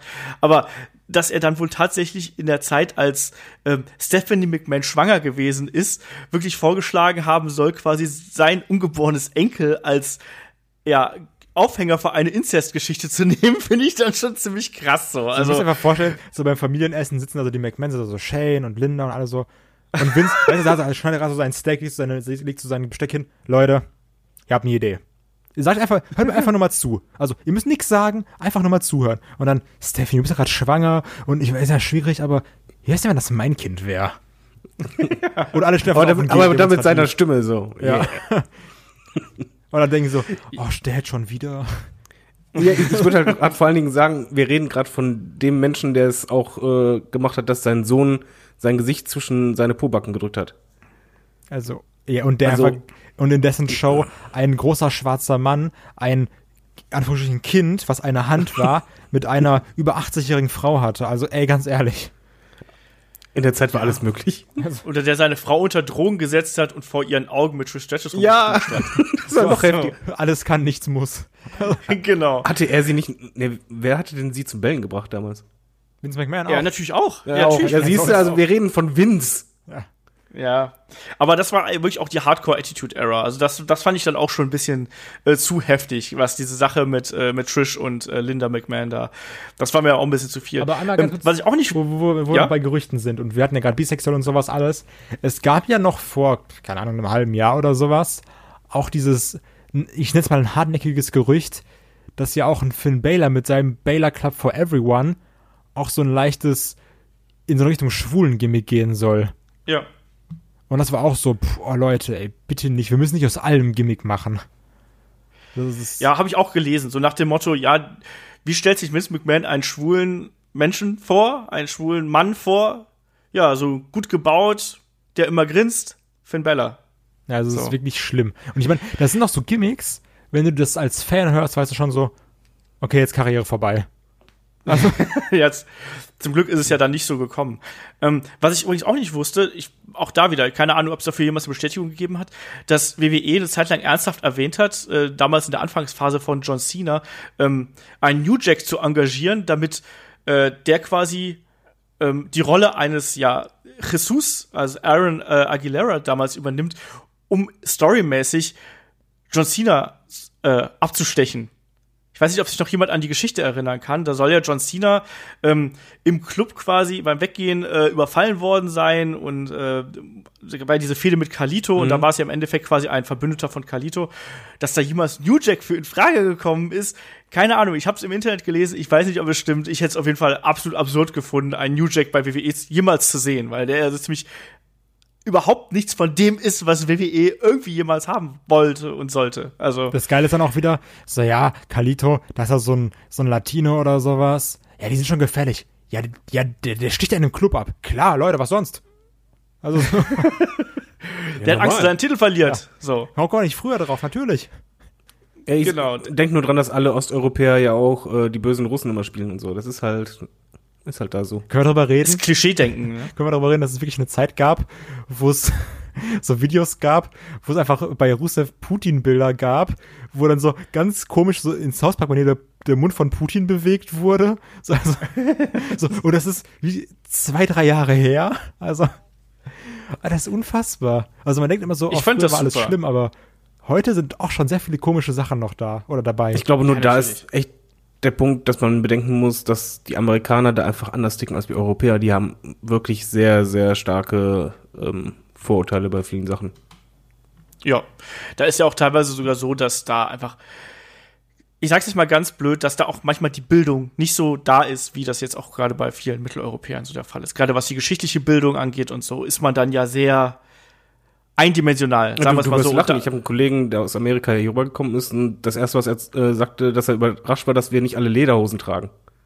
ja. Der hat das wirklich eiskalt gedacht. Ja, also ich äh, habe letztens noch einen Artikel über äh, Day of the Tentacle geschrieben, ähm, wo es ja auch um, ein bisschen um die amerikanische Geschichte geht, ne, hier ähm, Unabhängigkeitserklärung und so. Und da hat Tim Schäfer gesagt, dass er anfangs Angst davor hatte, dass die Deutschen nicht mit dieser, ja, mit diesem Setting klarkommen. Aber im Endeffekt kam dann ganz oft raus, dass die Deutschen eigentlich viel, viel mehr Ahnung von der amerikanischen Geschichte hatten als die Amerikaner selber. Also Ja, glaube ich. Das passt halt auch dazu. Ähm, es gibt auch diverse Stables, die es irgendwie nie wirklich Oh, ja. gegeben hat, die man nur auf dem Papier irgendwie äh, standen, quasi. Es sollte einen weiblichen Shield geben mit äh, Paige, Summer Rae und Anja. Anja. Anja war mir nie ein Begriff. Ich kannte auch den, den, äh, die Wrestlerin nicht, aber Paige und Summer Rae kennt man ja noch. Und auch diese Sache mit, mit Kevin Owens und Triple H, also warum jetzt letztlich dann Triple H Kevin Owens damals zum Titel verholfen hat, wurde ja auch nie so richtig erklärt. das finde ich Und immer noch es- scheiße. ja, das hat auch viel kaputt ja, gemacht. Nicht, dass er das, nicht, dass er das gemacht hat, sondern das war voll geil. Also ich weiß noch, als ich das gesehen habe, das war so, okay, fuck, Triple H ist wieder da.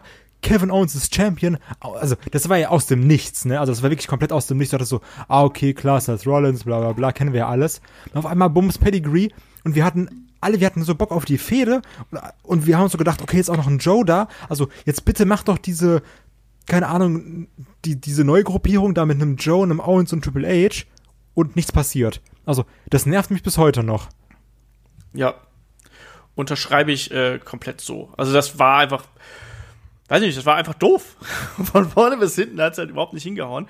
Aber da, äh, ne, ist halt nun mal dann so.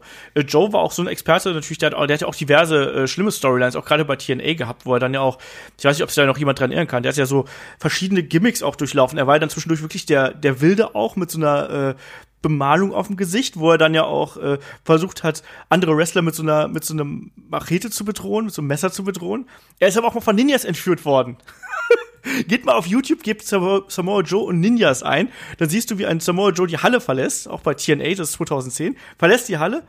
Ähm, ich glaube, Jeremy Borish will ein Interview führen mit ihm. Äh, auf einmal fährt ein Wagen vor, Joe flucht ganz kurz, die Türen vom Wagen springen auf, es kommen drei maskierte, schwarz gekleidete Ninjas raus und zerren ihn in den, in den Wagen und der Wagen fährt weg. Wurde nie erklärt. Klingt wie irgendwie American Ninja. ey. Ja, das klingt doch einfach Ja. unfassbar. Also wirklich, also ich meine, und wer, wer führt denn Samoa Joe? Der Mann ist gefährlich. Ja, Ninjas. Mensch, wer denn sonst? Aber was, was Stables angeht, äh, können wir da bitte noch zum, glaube ich, schlimmsten Beispiel kommen, bei Nexus. Ja, klar, hau rein. Weil ich finde, das ist das Stable mit dem größten Potenzial. Es fing bärenstark an. Es gab halt auch Andeutungen, dass hinter diesem Stable noch eine Person stecken könnte, die der Drahtzieher ist. Und am Ende wurde alles fallen gelassen, was eigentlich der heißeste Scheiß in diesem Jahr war bei Wrestling. Ja, das kann man einfach so zusammenfassen. Ja, da wurde einfach ganz vieles falsch gemacht. Also wir haben ja schon gesagt, da war natürlich auch John Cena äh, nicht dran unbeteiligt ähm, bei der Geschichte. Das war ganz furchtbar. Und dann, als es dann nicht so richtig ausgeflattert ist, dann so mit The Core und, und wie, heißt, wie hießen die anderen noch? Äh, The Core, noch New die New Nexus. Nexus. Ja, das war grauenhaft alles. Und auch da, es gab ja auch diesen, äh, es gab doch einen Buried Alive Match zwischen Kane und dem Undertaker, wo dann auf einmal der Nexus den Undertaker auf, äh, attackiert hat und dafür gesorgt hat, dass Kane gewinnt. Aber- ich glaube, bei Bragging Rights, glaube ich, war das Ich damals. Ja, es das war auch auf dem. Grab drauf. Ja, Das war wurde richtig gut. erklärt. Es war so viel Momentum und so viel Fragen und keine Auflösung oder Weiterführung. Die Sache ist ja auch, dass Ja. es immer, also dass, dass auch Nexus viele gute Momente hat, finde ich. Also, du hattest ja immer mehr so wieder Highlights. Also klar, dieses, wo sie den Ring auseinandergenommen haben, wo dann ja auch ein John Cena wirklich gefeuert, gefeuert wurde erst, aber hey, eine Woche später ist er wieder da, weil das ist John Motherfucking Cena. Ähm, also da waren ja auch viele Highlights dabei und ich muss auch noch sagen, dieses, ähm, dieses Hin und Her dann auch mit einem CM Punk und einem Wade Barrett, das, das war ja auch noch mal so ein, da ging es ja auch noch mal Boah. kurz, kurz hoch für den Next. Das war also, das war dann so ein Moment, wo dann CM Punk gesagt hat, okay, komm, wir reißen das jetzt noch mal rum und dann irgendwie einem Wade Barrett in einem Steel Cage Match helfen wollte, aber dann noch ihm die Binde abgerissen hat. Also da waren ja trotzdem noch mal so ein paar leichte Ausschläge nach oben. Und ähm, auch diese Sache mit ähm, Punk und dem Nexus beim Rumble, das war auch ein cooler Moment, kannst du sagen, was du willst. Weil dann wirklich Ja, aber da- ich Natürlich, aber da war es eigentlich schon vorbei. Ja, Das aber- war, du hattest ein, ein Stable, was mit einem Impact reinkam.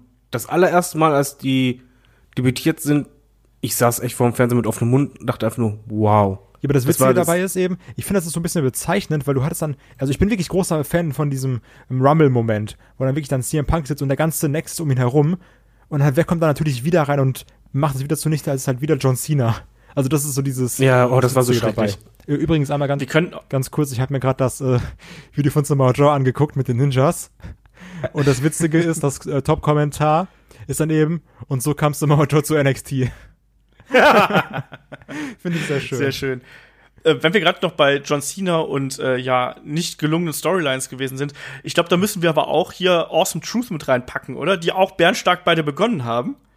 Und dann wurden sie John, John Cena und The Rock vorgeworfen bei der Survivor Series damals und schwuppsdiwupps äh, war die Awesome Truth Geschichte.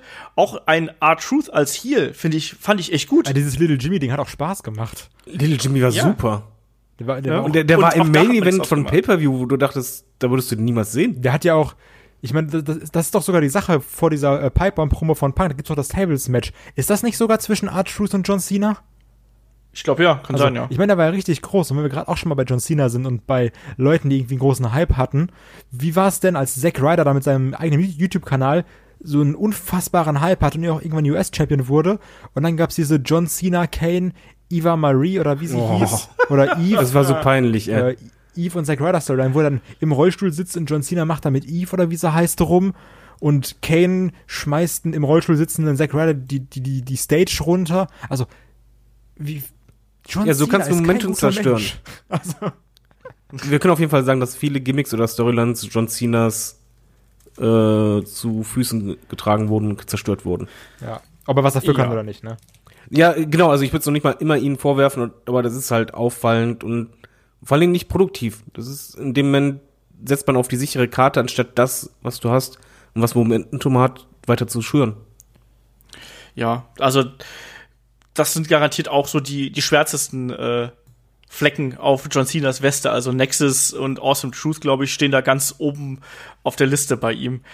Ja, also ich meine, da gibt es schon einiges, worüber man sprechen konnte jetzt. Also, ich weiß gar nicht, habt ihr noch was? Also ich Ja, habe noch so zwei klar. kleinere Ich habe auch Punkte. noch so ja, ein dann paar hau rein. Kleinigkeiten, wo man einfach, also ich habe jetzt noch ein paar Sachen, wo man sagt, oh Gott, zum Glück haben sie das nicht weitergeführt, weil man, du hast klar so ein paar Sachen, wo du dich auch drüber ärgerst. Äh, noch ganz kurz, nur uns einmal einzuwerfen, Dolph Ziggler bei Survivor Series, was wir auch schon hundertmal erwähnt haben, kann man sich auch drüber ärgern, aber ich habe jetzt eigentlich noch ein paar Sachen, wo ich sage, zum Glück haben sie das nicht fortgeführt.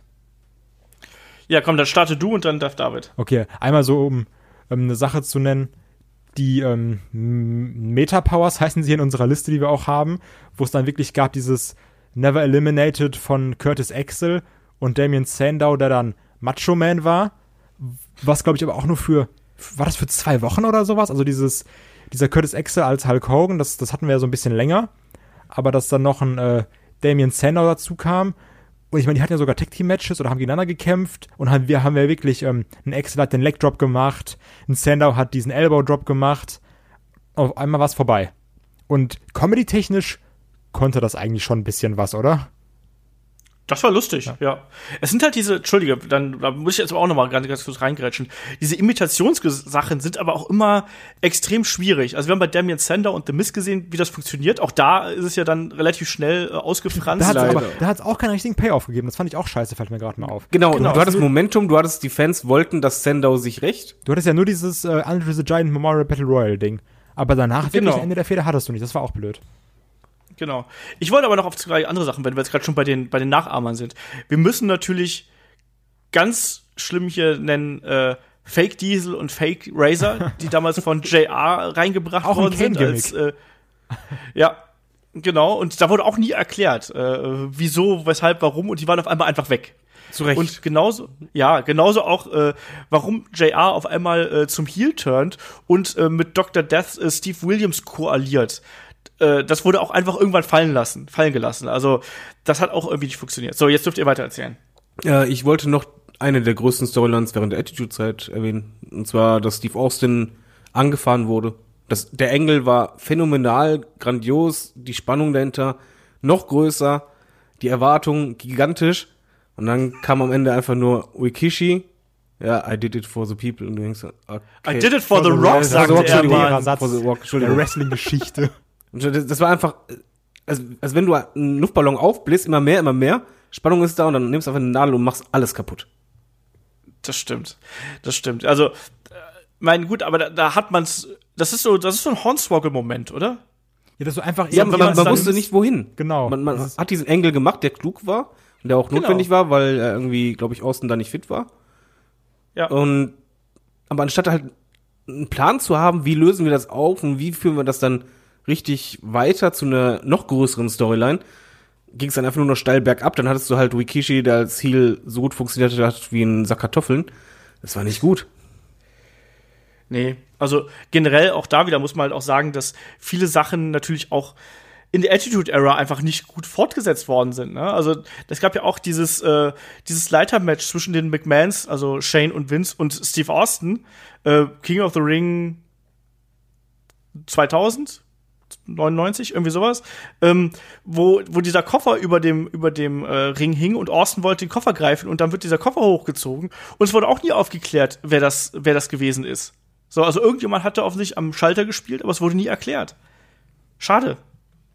Ne? Also Attitude Error war auch nicht nur Logik, um es mal so auszudrücken. Genauso war auch äh, jede Menge Blödsinn einfach mit dabei. Oddities wurden auch nie offiziell äh, aufgelöst oder sonst irgendwas Wurde in eigentlich- irgendeiner Form. Wurde eigentlich damals aufgelöst, wer dafür verantwortlich war, dass Vince unter dieser ähm, Balustrade dann gelandet war, da- damals als diese Million-Dollar-Show war, wo jemand die Leute angerufen hatte. nee, ich glaube nicht. Weil das war auch toll, wo er rausgetragen wurde, ja, ich kann meine Beine nicht spüren, meine Beine nicht spüren, aber ich kann mich daran nicht erinnern, wer dafür verantwortlich war. Hornswoggle oder Rikishi. Hornswoggle. es, war, es war immer Hornswoggle. Ich weiß es auch nicht. Ja, mehr. aber blöd ist halt bei, bei diesen Storylines, die nicht weitergeführt werden oder nicht richtig zu Ende geführt werden, das kann halt auch wirklich Karrieren zerstören oder Karrieren schaffen. Wir haben ja vorhin gesagt mit Sandow, ich glaube mit einem Payoff, der halt richtig funktioniert hätte, wäre Sandow immer noch in der WWE. Das, das Potenzial hatte er. Das Problem ist dabei aber auch, ähm, dass man jetzt sagt, so, oh, das war so gut, aber ich bin mir sicher, so gibt der Sache noch zwei, drei, vier weitere Monate mit so einem Impersonator. Den hätten wir alle gesagt, so, oh Gott, jetzt hat sich's aber totgelaufen. Nee, Also, Totlauf musst du nichts, aber, so funny Sachen. aber wenn du halt eine Storyline hast, musst du, ist wie bei einer Serie auch, du bist ja enttäuscht, wenn du äh, eine Serie über mehrere Staffeln verfolgst, bist voll dabei und das Ende ist einfach Banane. Ja, das Problem ist aber bei einer Serie, die ist dann zu Ende, dann ist gut. Bei der WWE muss es halt danach trotzdem weitergehen. So, du hast halt kein Ende. Du hast zwar diesen Payoff der Storyline, aber das Problem ist, glaube ich, was hättest du danach mit einem Sandow gemacht? Ja, hättest du gucken können. Ja, aber das ist halt wieder diese, diese WWE-Logik nach dem Motto, ja, wir machen diesen einen großen Moment im Payoff und was danach? Wir können Nein, aber sie haben halt. gar nicht erst diesen Payoff gehabt, also gar nicht erst das, was die Storyline dir gibt, und das ist einfach im Grunde genommen, dass du Geld machen kannst, weil du hast halt etwas, worauf die, die Fans halt gallig sind und gespannt sind. Das musst du eigentlich für dich nutzen, um halt Geld zu machen. Was danach passiert, ist ja noch was anderes, wie die anderen Storylines sind oder sich Wrestler entwickeln. Aber eine große Storyline und ein großes Gimmick ist eigentlich dafür da, dass du diesen Höhepunkt mitbekommst und für dich ausnutzt. Ein Höhepunkt ist beispielsweise aktuell auch äh, Strowman. Da hat man meiner Meinung nach genau diesen Höhepunkt verpasst gehabt zur WrestleMania-Zeit. Hättest du das genutzt, wäre es für dich Money gewesen. Aber hast du es dann nicht hinbekommen und jetzt dümpelt er halt irgendwie rum. Hallo, also man hat ja wohl bei Strowman bei WrestleMania das Bestmögliche daraus gemacht, wenn du mich fragst. Das Bestmögliche wäre gewesen, dass du ihn ins Titelgeschäft packst, aber das stimmt natürlich mit den kleinen, wie hieß er, Niklas, oder wie? ja. Ey, das Ja, ist äh, ein Legend. Future Hall of Famer, ich bitte euch. Ja, aber ihr wisst, was ich meine. Das, das, das Ja. bezeichnet, ist halt bezeichnend für, für unser Thema, dass es halt das sehr starke Auswirkungen auch einfach haben kann. Ähm, noch, auf jeden Fall. mal, ich hätte jetzt noch drei Sachen, die so ein bisschen aktuell sind, ähm, wo ich aber auch sage, also bei zwei Sachen würde ich sagen, oh gut, dass es anders gekommen ist. Zum einen die Sache mit ähm, dem Return von Batista. Also, da sind auch Emotionen umgeschwungen, wie es, also, die Emotionen sind umgeschwungen, wie Big Show normalerweise Face und Heel turnt. Das ist wirklich unfassbar. Ich weiß noch, ich habe gesehen, okay, Batista ist da, geil, geil. So, da kamen irgendwie Sachen, auch so eine Ankündigung, Batista, bums, nächste Woche ist er wieder da und alle sind ausgerastet.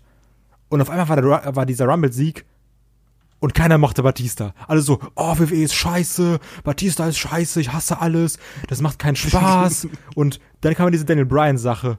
Aber, also das ist, ist ja heutzutage so angepriesen so als die geilste Storyline aller Zeiten. Aber eigentlich war halt der Plan, Randy Orton gegen Batista im Main Event von WrestleMania 30. Ja, und, und auch da wieder eine Storyline, die da nicht, nicht stattgefunden hat, beziehungsweise abgebrochen werden musste. Äh, was war noch mit Daniel Bryan und der White Family? Heilige oh, ja. ja. Äh. Also, da war ja viel anders. Ich meine, wir hätten ja auch Punk gegen äh, Triple H haben sollen und sowas. Aber auch dieses Wyatt-Ding, das war ja extrem lange aufgezogen sogar. Und da gab es ja auch geile Momente. Ja. Obwohl ich sagen muss, dass das eigentlich ein, einen der geilsten Payoffs in den letzten zehn Jahren hatte. Also wenn ich daran erinnerst, wo dann wirklich dann von der Stimmung her war das mega. Wo dann äh, ein, ähm, Brian mit seinem geilen Heller von Sin Overall da im Ring stand ähm, und dann dieses Steel Cage Match gegen äh, gegen Bray Wyatt hatte und sich dann gewehrt ja. hat, das Ding ausgezogen hat. Die Halle ist ja ausgerastet, wo er dann oben auf dem Steel Cage sitzt und diesen Yes Chat macht und dabei endet Raw. Also eines der geilsten Endeinstellungen von Raw der letzten 10, 20 Jahre. Kann ich noch eine das Storyline erwähnen, wo ihr das wahrscheinlich gar nicht daran denken würdet bei dem Thema hier. Äh, und zwar. Jetzt, jetzt bin ich ja, gespannt. Ich ja, und, und zwar ist es eigentlich eine der besten Storylines gewesen. Und zwar als CM Punk gegen John Cena gefädelt hat, den Titel mitgenommen hat. Und der Moment danach. Da, mhm. da werde ich nämlich die WWE ewig für hassen. Es, es fing so gut an, er hatte den, den Titel, er hat dann das Foto gepostet, wo der Titel im Kühlschrank war, na, na, na. Und dann war der auf der Comic Con wo es halt noch spannender wurde, noch mehr Real Life, wo du nicht wusstest, was ist jetzt echt, was nicht. Und auf einmal war, war er wieder da. Und das war viel zu kurz, auch ein Moment für mich, wo eigentlich die Storyline für mich persönlich abgebrochen wurde. Obwohl, Weil eigentlich hättest du das länger ziehen müssen, dass er, dass dieser Titel und er einfach weg sind. Haben wir doch jetzt bei Raw. Ich, ist lange genug weg, der Titel. Haben sie nachgeholt. Aber ihr, ihr, wisst, was ich meine, oder seht ihr das anders? Weil da ah. war so viel mehr drin und plötzlich war er da und also ich, ich, weiß, ich weiß, dass Kai jetzt gleich sagen wird, aber wie geil war denn das Foto von dem Gürtel im Kühlschrank? Ja, das war sowieso geil. Aber ich sehe das, das auf der Comic Con war noch geiler, ja, das, als einfach die, das war diese PK reingekommen ist. Nein, aber guck mal, also ich sehe das ein bisschen teils teils, weil dieser Moment, wo ein CM Punk zurückkommt, ähm, wo dann wirklich ein John Cena gegen den armen Rey Mysterio den Titel abnimmt, was wirklich unfassbar unmenschlich ist. Danke John Cena wieder mal dafür. Ähm, wo dann eben diese Musik, wo dann Call of Personality angeht und John Cena guckt rum und alle Fans so, hä, was ist denn gerade los? Und wie unfassbar selbstgefällig mit einer Arroganz im Gesicht ein Punk dann da rausläuft mit dem Titel in der Hand und wo dann auch Raw wieder mal mit einer sehr geilen Endeinstellung ist, wo dann Cena den Titel hebt und die Crowd so, ja, buh, und dann Punk nur so ganz müde lächelt und dann den, in Anführungsstrichen, richtigen Titel hochhebt und die Crowd halt ausrastet. Das fand ich geil, was danach mit Kevin Nash war und das auch eine Storyline, die fallen gelassen wurde, CM Punk und Kevin Nash. Das, das, das war Grütze, aber klar, man hätte es später ja, aber der Moment, können, aber dieses Comeback von Punk zu Call of Personality, das war ein heftiger Moment. Der, der Moment war gut, aber wie gesagt, das ist halt für mich kein, keine Story, konsequente Weiterführung oder richtig zu, zu Ende bringen. Das ist einfach, du musst dir vorstellen, er hat Vince den Titel genommen, er hat ihn gedemütigt in den Promos, die ich mir letztes Mal nochmal angeschaut habe, die genial sind. Einfach geil, ne? Und auf einmal ist er wieder da, hat wieder Vertrag und bam, bam. Bigelow. Das ging mir einfach viel zu schnell und du hast auch als Fan, WWE hat in dem Moment einfach was geschaffen, dass halt die Fans äh, über Internet sich informiert haben und diese kleinen Sachen wie dieses Foto im Kühlschrank oder als er bei der Comic-Con war, das ist ja explodiert viral. Das hat funktioniert und anstatt das halt weiterzuführen, quasi immer mehr zu sticheln, war es einfach, es waren ja glaube ich zwei Wochen und dann war er wieder da. Aber ich glaube, die Sache kurz. dabei ist auch, dass das ein Problem ist, was nur die WWE hat, dieses, die Show muss halt immer weitergehen. So, du, du hast nicht dieses, keine Ahnung, Breaking Bad, Walking Dead, was auch immer, Game of Thrones Staffelfinale, dass du sagst, so, bums, jetzt ist der große Moment und jetzt könnt ihr erstmal ein halbes Jahr warten oder ein Jahr warten, bis nächste Staffel losgeht. Du hast halt dieses, ja, natürlich, okay, nächste Woche muss es wieder weitergehen und danach wieder und danach wieder und danach wieder. Ja, bei mir ist halt ein bisschen Fantasy-Booking, wo ich einfach, ich hätte erwartet, dass er vielleicht mal sich dreist vor einer Halle zeigt, aber nicht reingeht oder mal drin sitzt, aber nicht vor der Reihe, sondern irgendwo, dann, dass man, dass man diesen, diese Spannung einfach, die man geschaffen hat, diesen unfassbaren Moment, auskostet. Also für mich ist es halt persönlich irgendwie eine Storyline, die sich gefühlt äh, abgebrochen anfühlt oder zumindest verkürzt anfühlt. Weiß nicht, wie, wie ja. das bei Olaf ist. Nee, das ist, äh, das ist, ich, ich teile da äh, Kais Meinung dazu, weil das ist einfach, ähm, die Mühle WWE musste halt eben weitermalen und da stand immer der nächste Pay-Per-View vor der Tür, also musste man das irgendwie äh, da zu, zu einem Punkt bringen. Also ich fand es auch doof. Ich hätte mir auch da ein bisschen mehr Ruhe äh, und ein bisschen mehr Durchhaltevermögen von WWE gewünscht, aber ähm, das ist in der heutigen Zeit eben auch nicht so einfach, ne? In Zeiten von Einschaltquoten und ich weiß nicht was. So, haben wir noch was? Ja, noch zwei Sachen. Was ich nämlich sehr schön fand, ist, dass es ähm, diese Sister Abigail gegen den Demon nicht gab und wir dafür den Demon gegen AJ Styles bekommen haben, weil dieses Bray Wyatts komische neue Persona Sister Abigail, das war einfach scheiße. Also wir der ehrlich, das, das war nix. Also die, die Promos waren Müll und alle haben sich nur gedacht, oh Gott, Leute, das wird das Schlimmste auf. Also das hätte einfach nur House of Horror 2.0 werden können. Ja, da kannst du gleich eigentlich Matt Hardy und Bray Wyatt äh, zusammenpacken, weil das wurde ja auch eigentlich abgebrochen. Er fällt in den See und kommt einfach normal wieder. Ja, da hätte man Ja. auch mehr draus machen können. Obwohl auch hier wieder Ja. dieses, die Sache bei der ähm, Andre the Giant Memorial Battle Royal war schon okay, ne? Also klar, wir, wir hätten jetzt auch sagen können, ha, guck mal, das ist ein Husky Harris wieder, aber das will doch auch keiner. ähm, und was, was ich halt noch anfangs angesprochen habe, schon kurz im Vorgespräch, ähm, diese ganze Sache mit dem Comeback von Shane McMahon.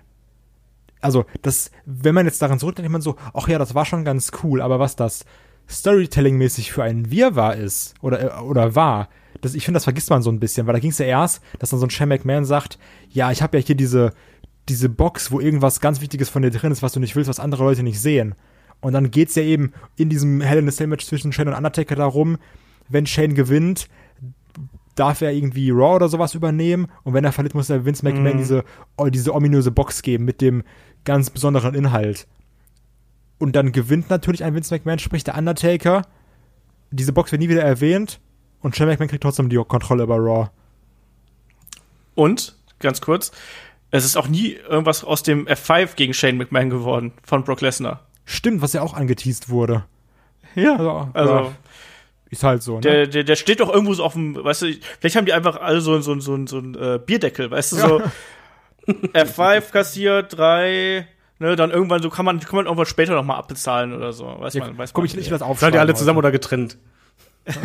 genau. Äh, wollen wir vielleicht zum Ende mal Stories sagen, kann ja jeder nur eine sagen, die halt konsequent zu Ende geführt wurde, wo das einfach ein Beispiel ist, wie das gut geht? Oh, darf ich anfangen? Also ich hab, Ich- ist nur ganz kurz. Der Arsch.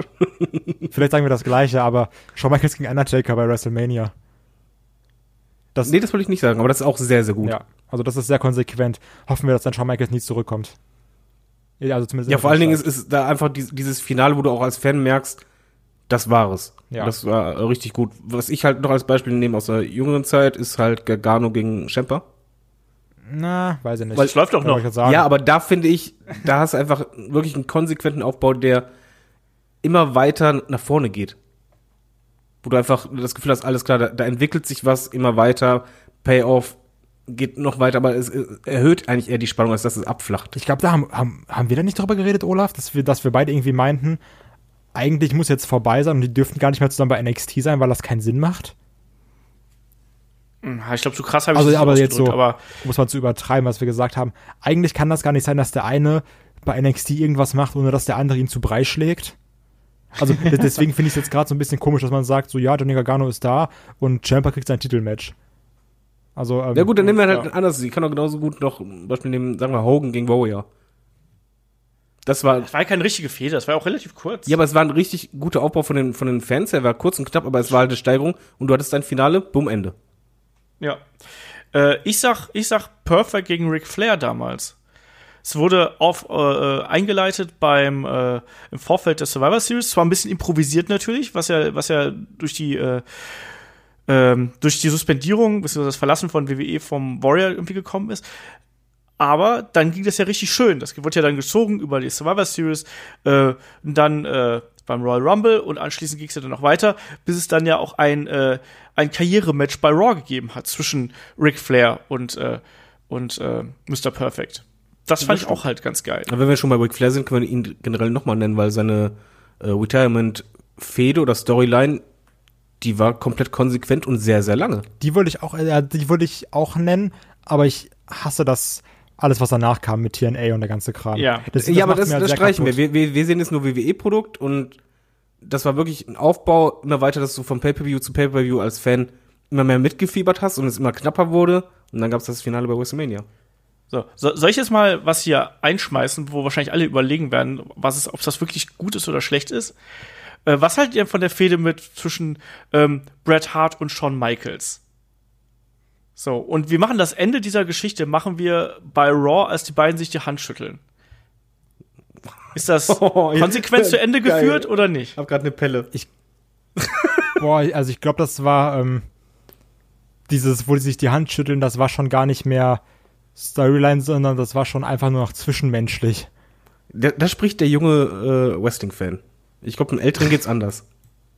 Also mir, ich bin mal gespannt auf, auf Olaf. Bei mir ist er, das ist das nicht geplante perfekte Ende einer ewig großen oder vielleicht der größten Rivalität, die wir je hatten äh, in der WWF damals. Äh, ja, es ist ein gutes, gutes Finale. Eigentlich äh, als Drehbuchautor kannst du es nicht besser schreiben. Das ist ein Happy End.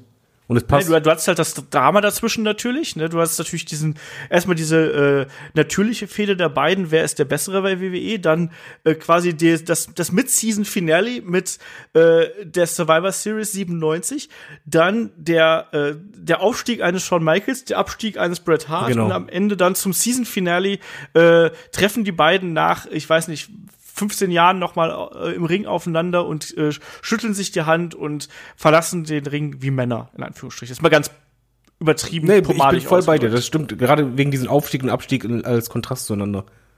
So. Dann ist das mein Punkt hier. So. Ein ein schönes Highlight. Genau. Und ansonsten, ja, ich mag es ja auch, also wenn ich jetzt äh, in die in die in die deutsche Wrestling-Vergangenheit gehe, ist halt Ilya gegen äh, gegen Bones und Konsorten. Der Aufstieg von Ilya ist zum Beispiel für mich eine Storyline, die perfekt umgesetzt worden ist. Das ist wahr. So. Da würde ich sagen, machen wir hier den äh, Punkt und den Deckel auf äh, das aktuelle Thema, also auf die fallen gelassenen Storylines und Gimmicks. Ich hoffe, das war nicht zu konfus. Wir sind natürlich auch ein bisschen gesprungen, aber ich hoffe, ihr hattet trotzdem äh, Spaß bei unserem kleinen Rundown. Und an dieser Stelle geht's dann weiter mit den Fragen. Ich habe schon gesagt, Fragen schickt ihr an fragen.headlock.de. Ansonsten Facebook, Twitter, Instagram, YouTube.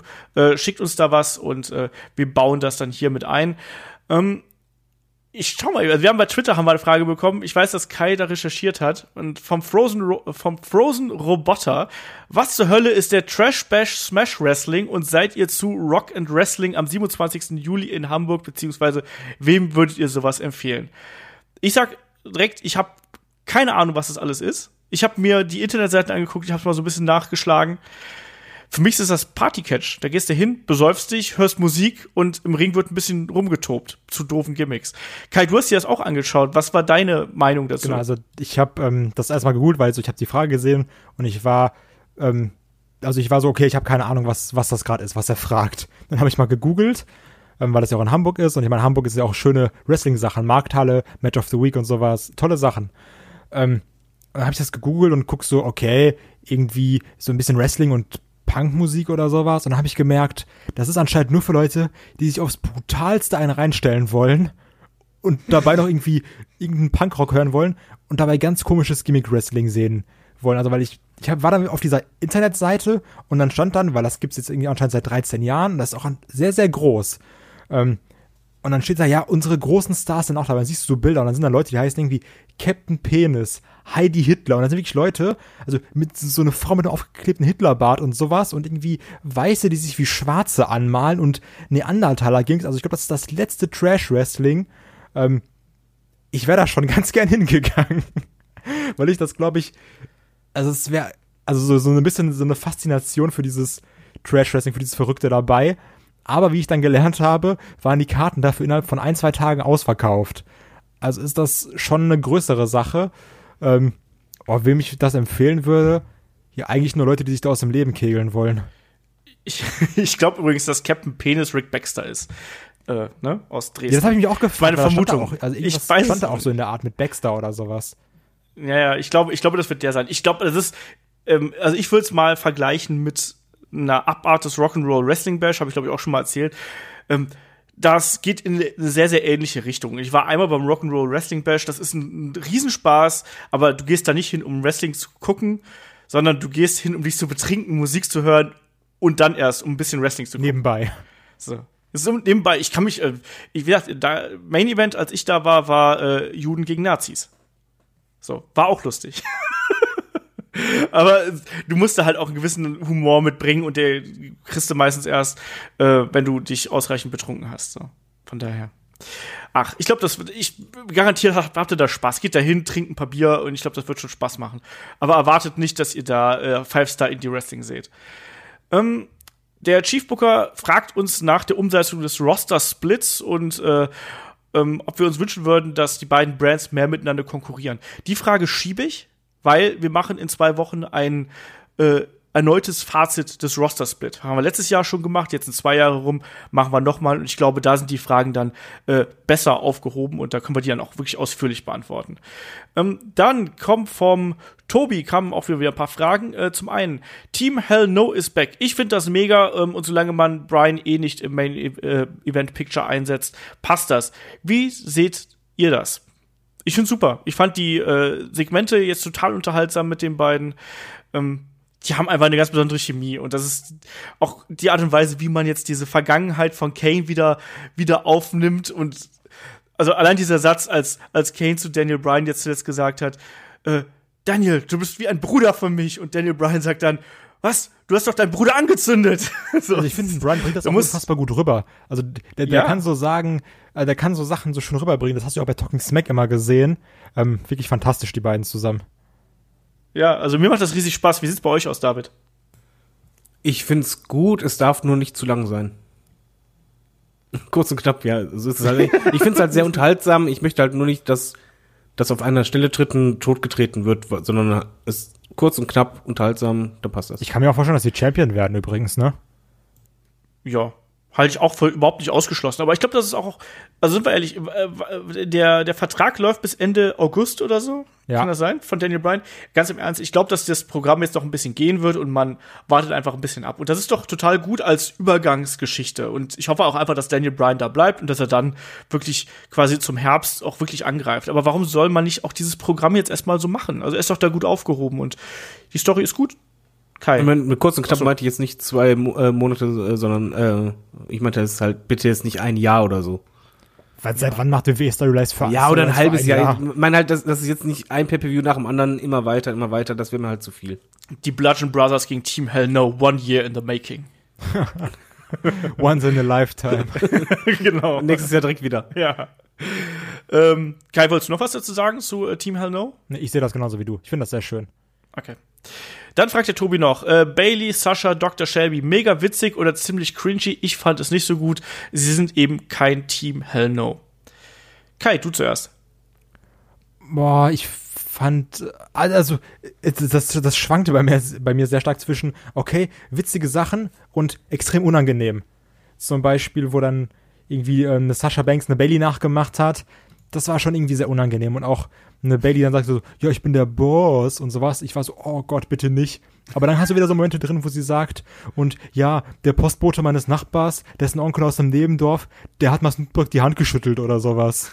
Und deswegen sage ich, das ist mein, Cous mein äh, Cousin. Also, äh, wie gesagt, du hattest viele witzige Momente, aber auch viele unangenehme Momente. Können wir nicht einfach die unangenehmen Sachen rausnehmen und nur noch witzige nehmen? Das wäre schön.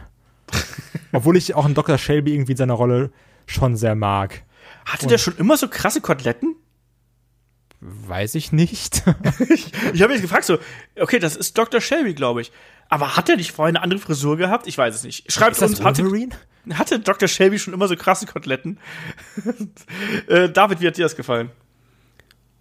Ich glaube, das ist die falsche Plattform für die beiden. Also, es war okay für mich, weil schwankend, wie Kai sagt, aber ich, ich glaube, die beiden brauchen für äh, ihre Story äh, generell eine andere Plattform, eine natürlichere. Ja, also ich, ich bin da bei euch beiden. Also ich fand manche Sachen gut, und manche, Sachen nicht so gut. Mich hat's unterhalten irgendwie, aber ich, es hat mich nicht vom Hocker gehauen. Ähm, Also, wenn man zumindest positiv, äh, Bailey ist jetzt zumindest äh, mittlerweile ein bisschen interessant geworden. ja, jetzt wieder. Also ich meine, diese Ja, Fehde meine ich ja. sorgt ja dafür, dass die irgendwie ein bisschen interessant wird. Also deswegen gucken wir einfach mal. Ich bin da noch nicht äh, äh, vollends, ich bin weder vollends äh, involved, noch bin ich vollends raus bei der ganzen Geschichte. Äh, dann macht Tobi noch hier zweimal entweder oder. Turbinenhalle oder Markthalle? Kai. Boah, das ist eine sehr schwierige Frage. Markthalle ist schön, aber Turbinenhalle ist noch mal ein bisschen mehr fürs Herz. Da war, da war ich jetzt schon so oft und da ist Karat und deswegen Turbinenhalle. David. Äh, Ich kenne die Markthalle nicht, aber ich mag die Turbinenhalle generell gerne auch abseits von Wrestling. Ähm, bei mir ist es, ich war noch nie in der Markthalle. Also ich kenne das nur von Tape und so.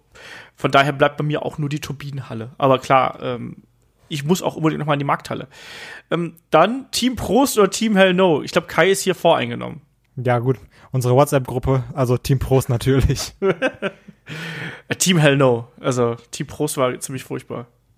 Ja, hell no. Alter, Mike Schwarz, Legende. Nee, das war grauen. Du hast ihn doch nie aktiv im Ring gesehen, du Pappnase. Junge, weißt, weißt du übrigens, wie witzig das war? Ähm, wir haben ja, wir, wir hypen ja so schon so Mike Schwarz sehr ab und das war das Geile, wo wir in äh, Bielefeld bei den Tapings waren. Da ist ja dieses Bobby Guns Turnier, wie die den äh, Number One Contender herausfinden.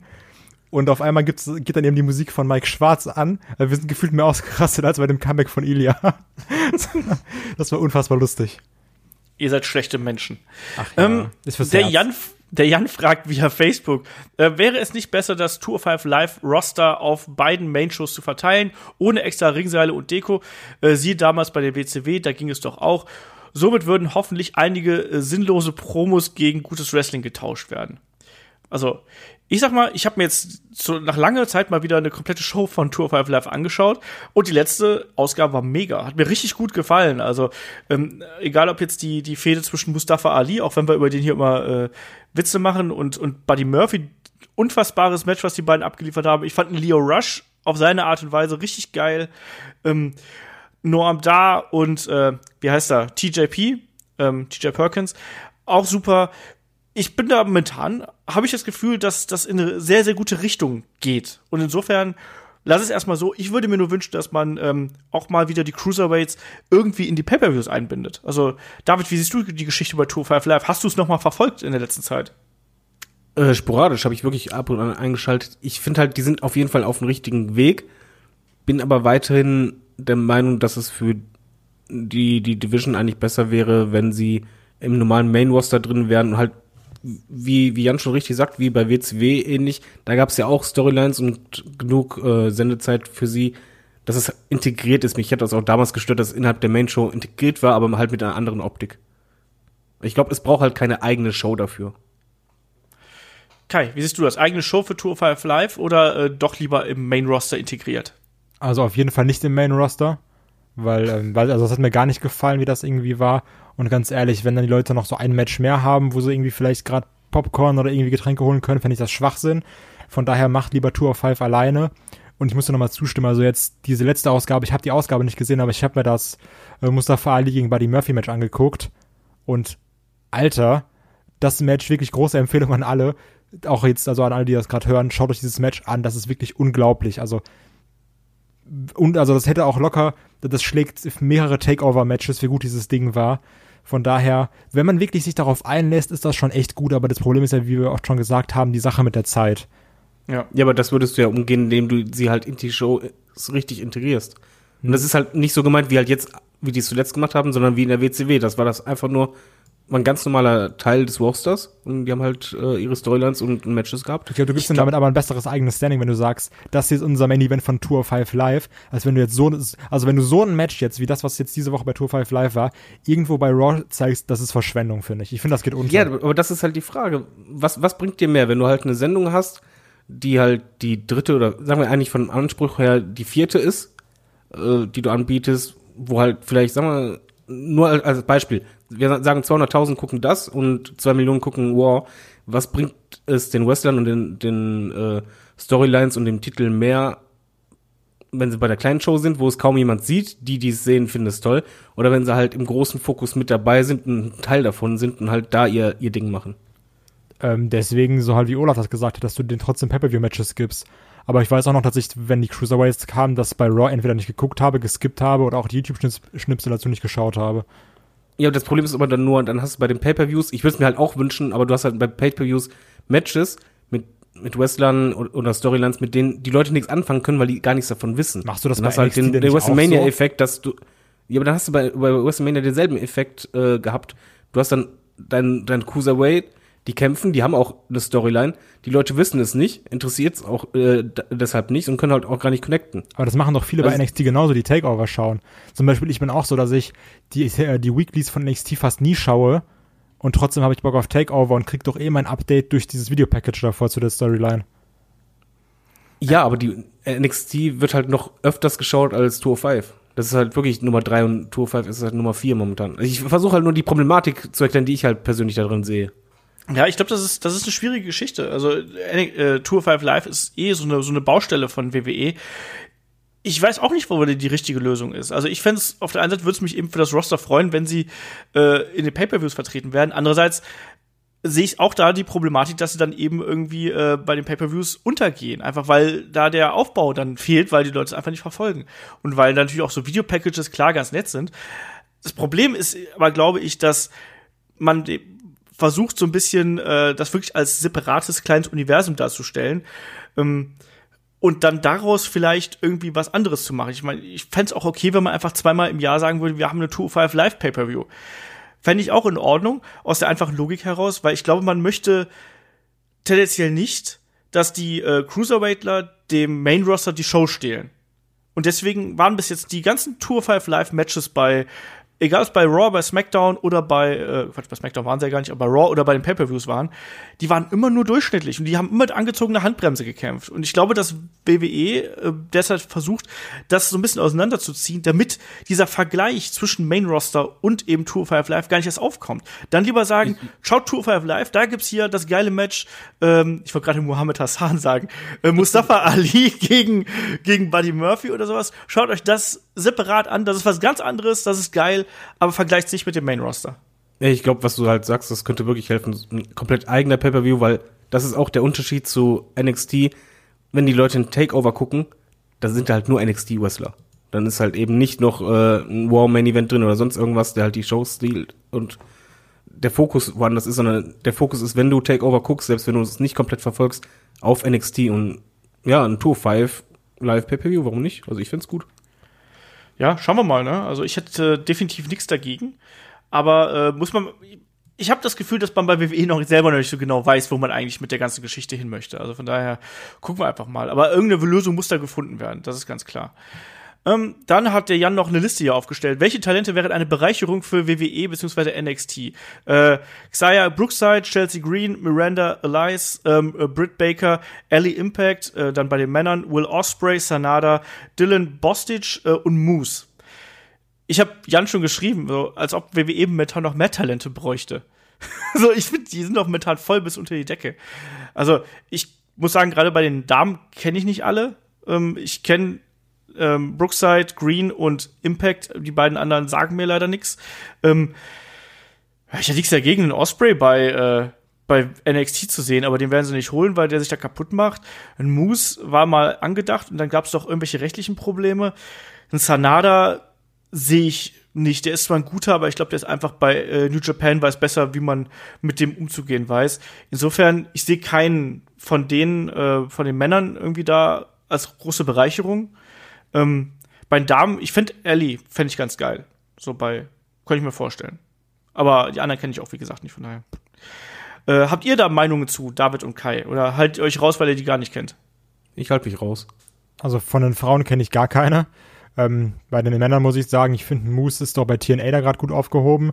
Bostic kenne ich nicht. Ich finde auch ein Sanada passt eher zu New Japan als zur WWE.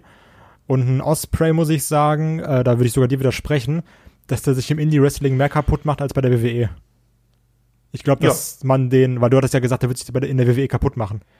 Also Ähm, ich, sofern er sein Stil da weitergeht. So, ich Ja, die Einschränkung vergessen. Ja, also deswegen, ich wollte gerade sagen, weil ich denke, dass in der WWE eher darauf aufgepasst wird, dass es sich eben nicht das Genick bricht oder sowas.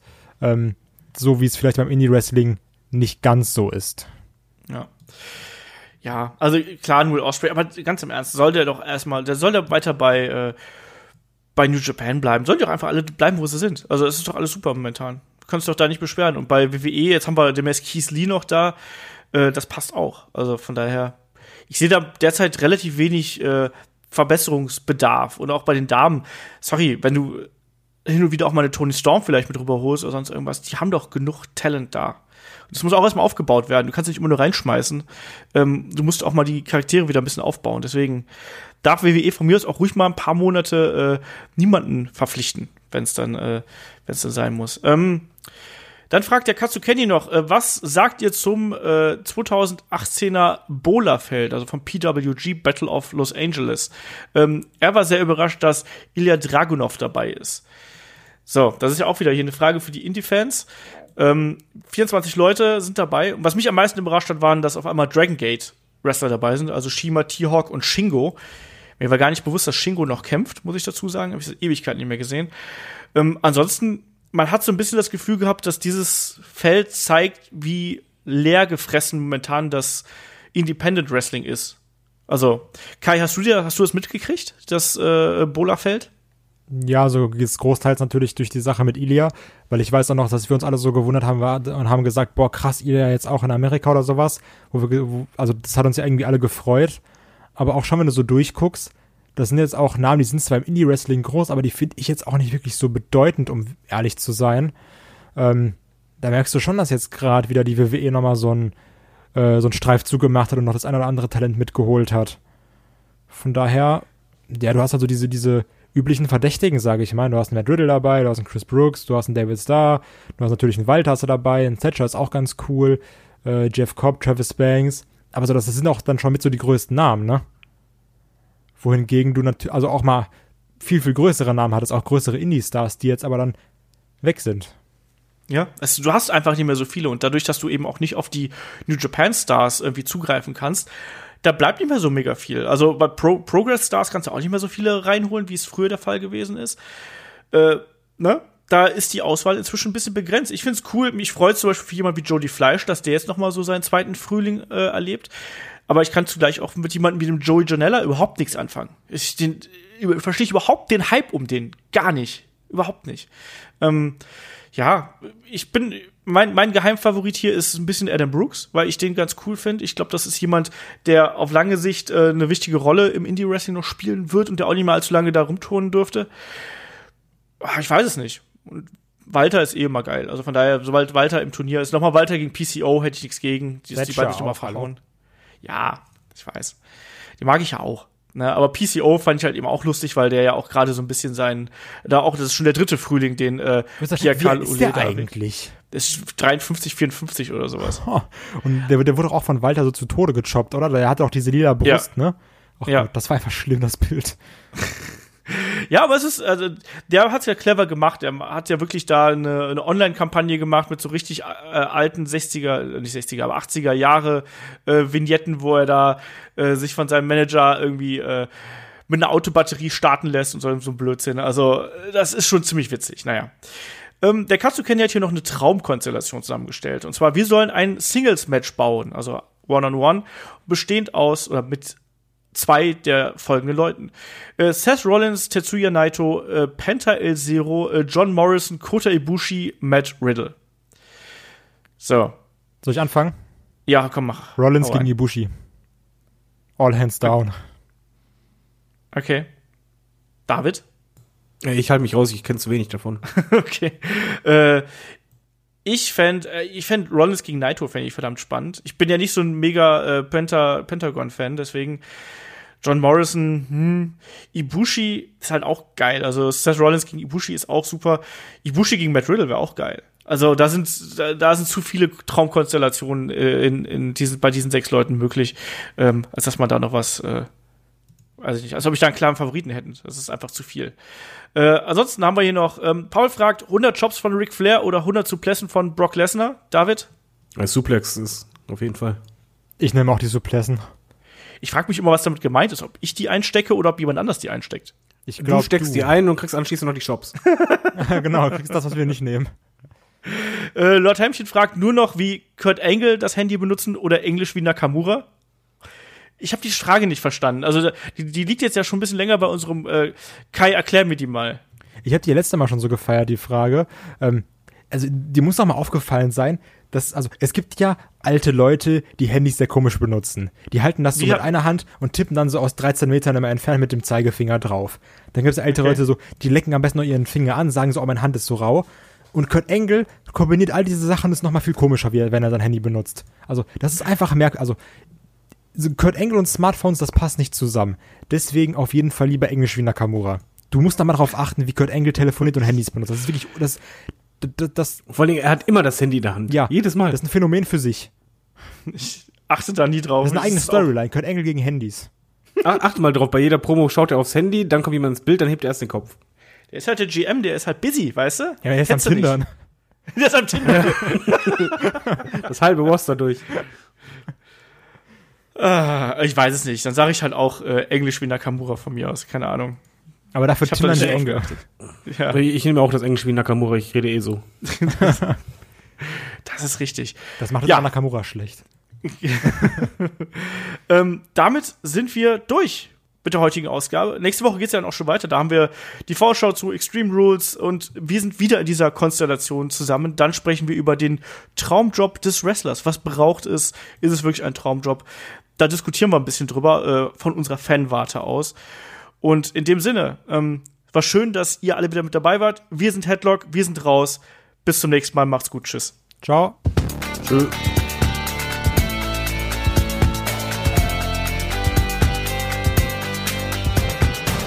Headlock, der Pro Wrestling Podcast. Eieiei, da wollte ich noch eine Geschichte zu Harvey Whippleman erzählen und hab's vollkommen vergessen im Podcast. Kurz nachgeholt. Wer den King of the Ring 93 gesehen hat, dem ist am Ende des Hogan Yokozuna Matches natürlich dieser Kameramann aufgefallen, der äh, einen Shot von Hogan machen wollte und dessen Kamera explodiert ist. Und da gab's den Feuerball, es gab den Belly to Belly von Yokozuna und dann den Leg Drop und unter dieser Maske des Kameramanns steckte damals Harvey Whippleman. Ja, und was wurde daraus gemacht? Nix. Es wurde nie erklärt. Ich habe mir damals als Kind immer gedacht, da steckte Jim Cornette drunter. Wurde nie erklärt. Ich habe jetzt tatsächlich erst letzte Woche erfahren, dass da wirklich Harvey Whippleman drunter steckte. Und so aus der einfachen Begründung heraus, dass er klein genug war, um unter den japanischen Fotografen nicht aufzufallen. Und ja, weil man ihm zugetraut hat, dass er das Ding da durchzieht. Also Harvey Whippleman immer gerne als Pausenfüller gedacht und als Lückenbüßer für solche Geschichten. Wie dem auch sei. Schöne Geschichte. Ich sag danke fürs Zuhören. Bis zum nächsten Mal.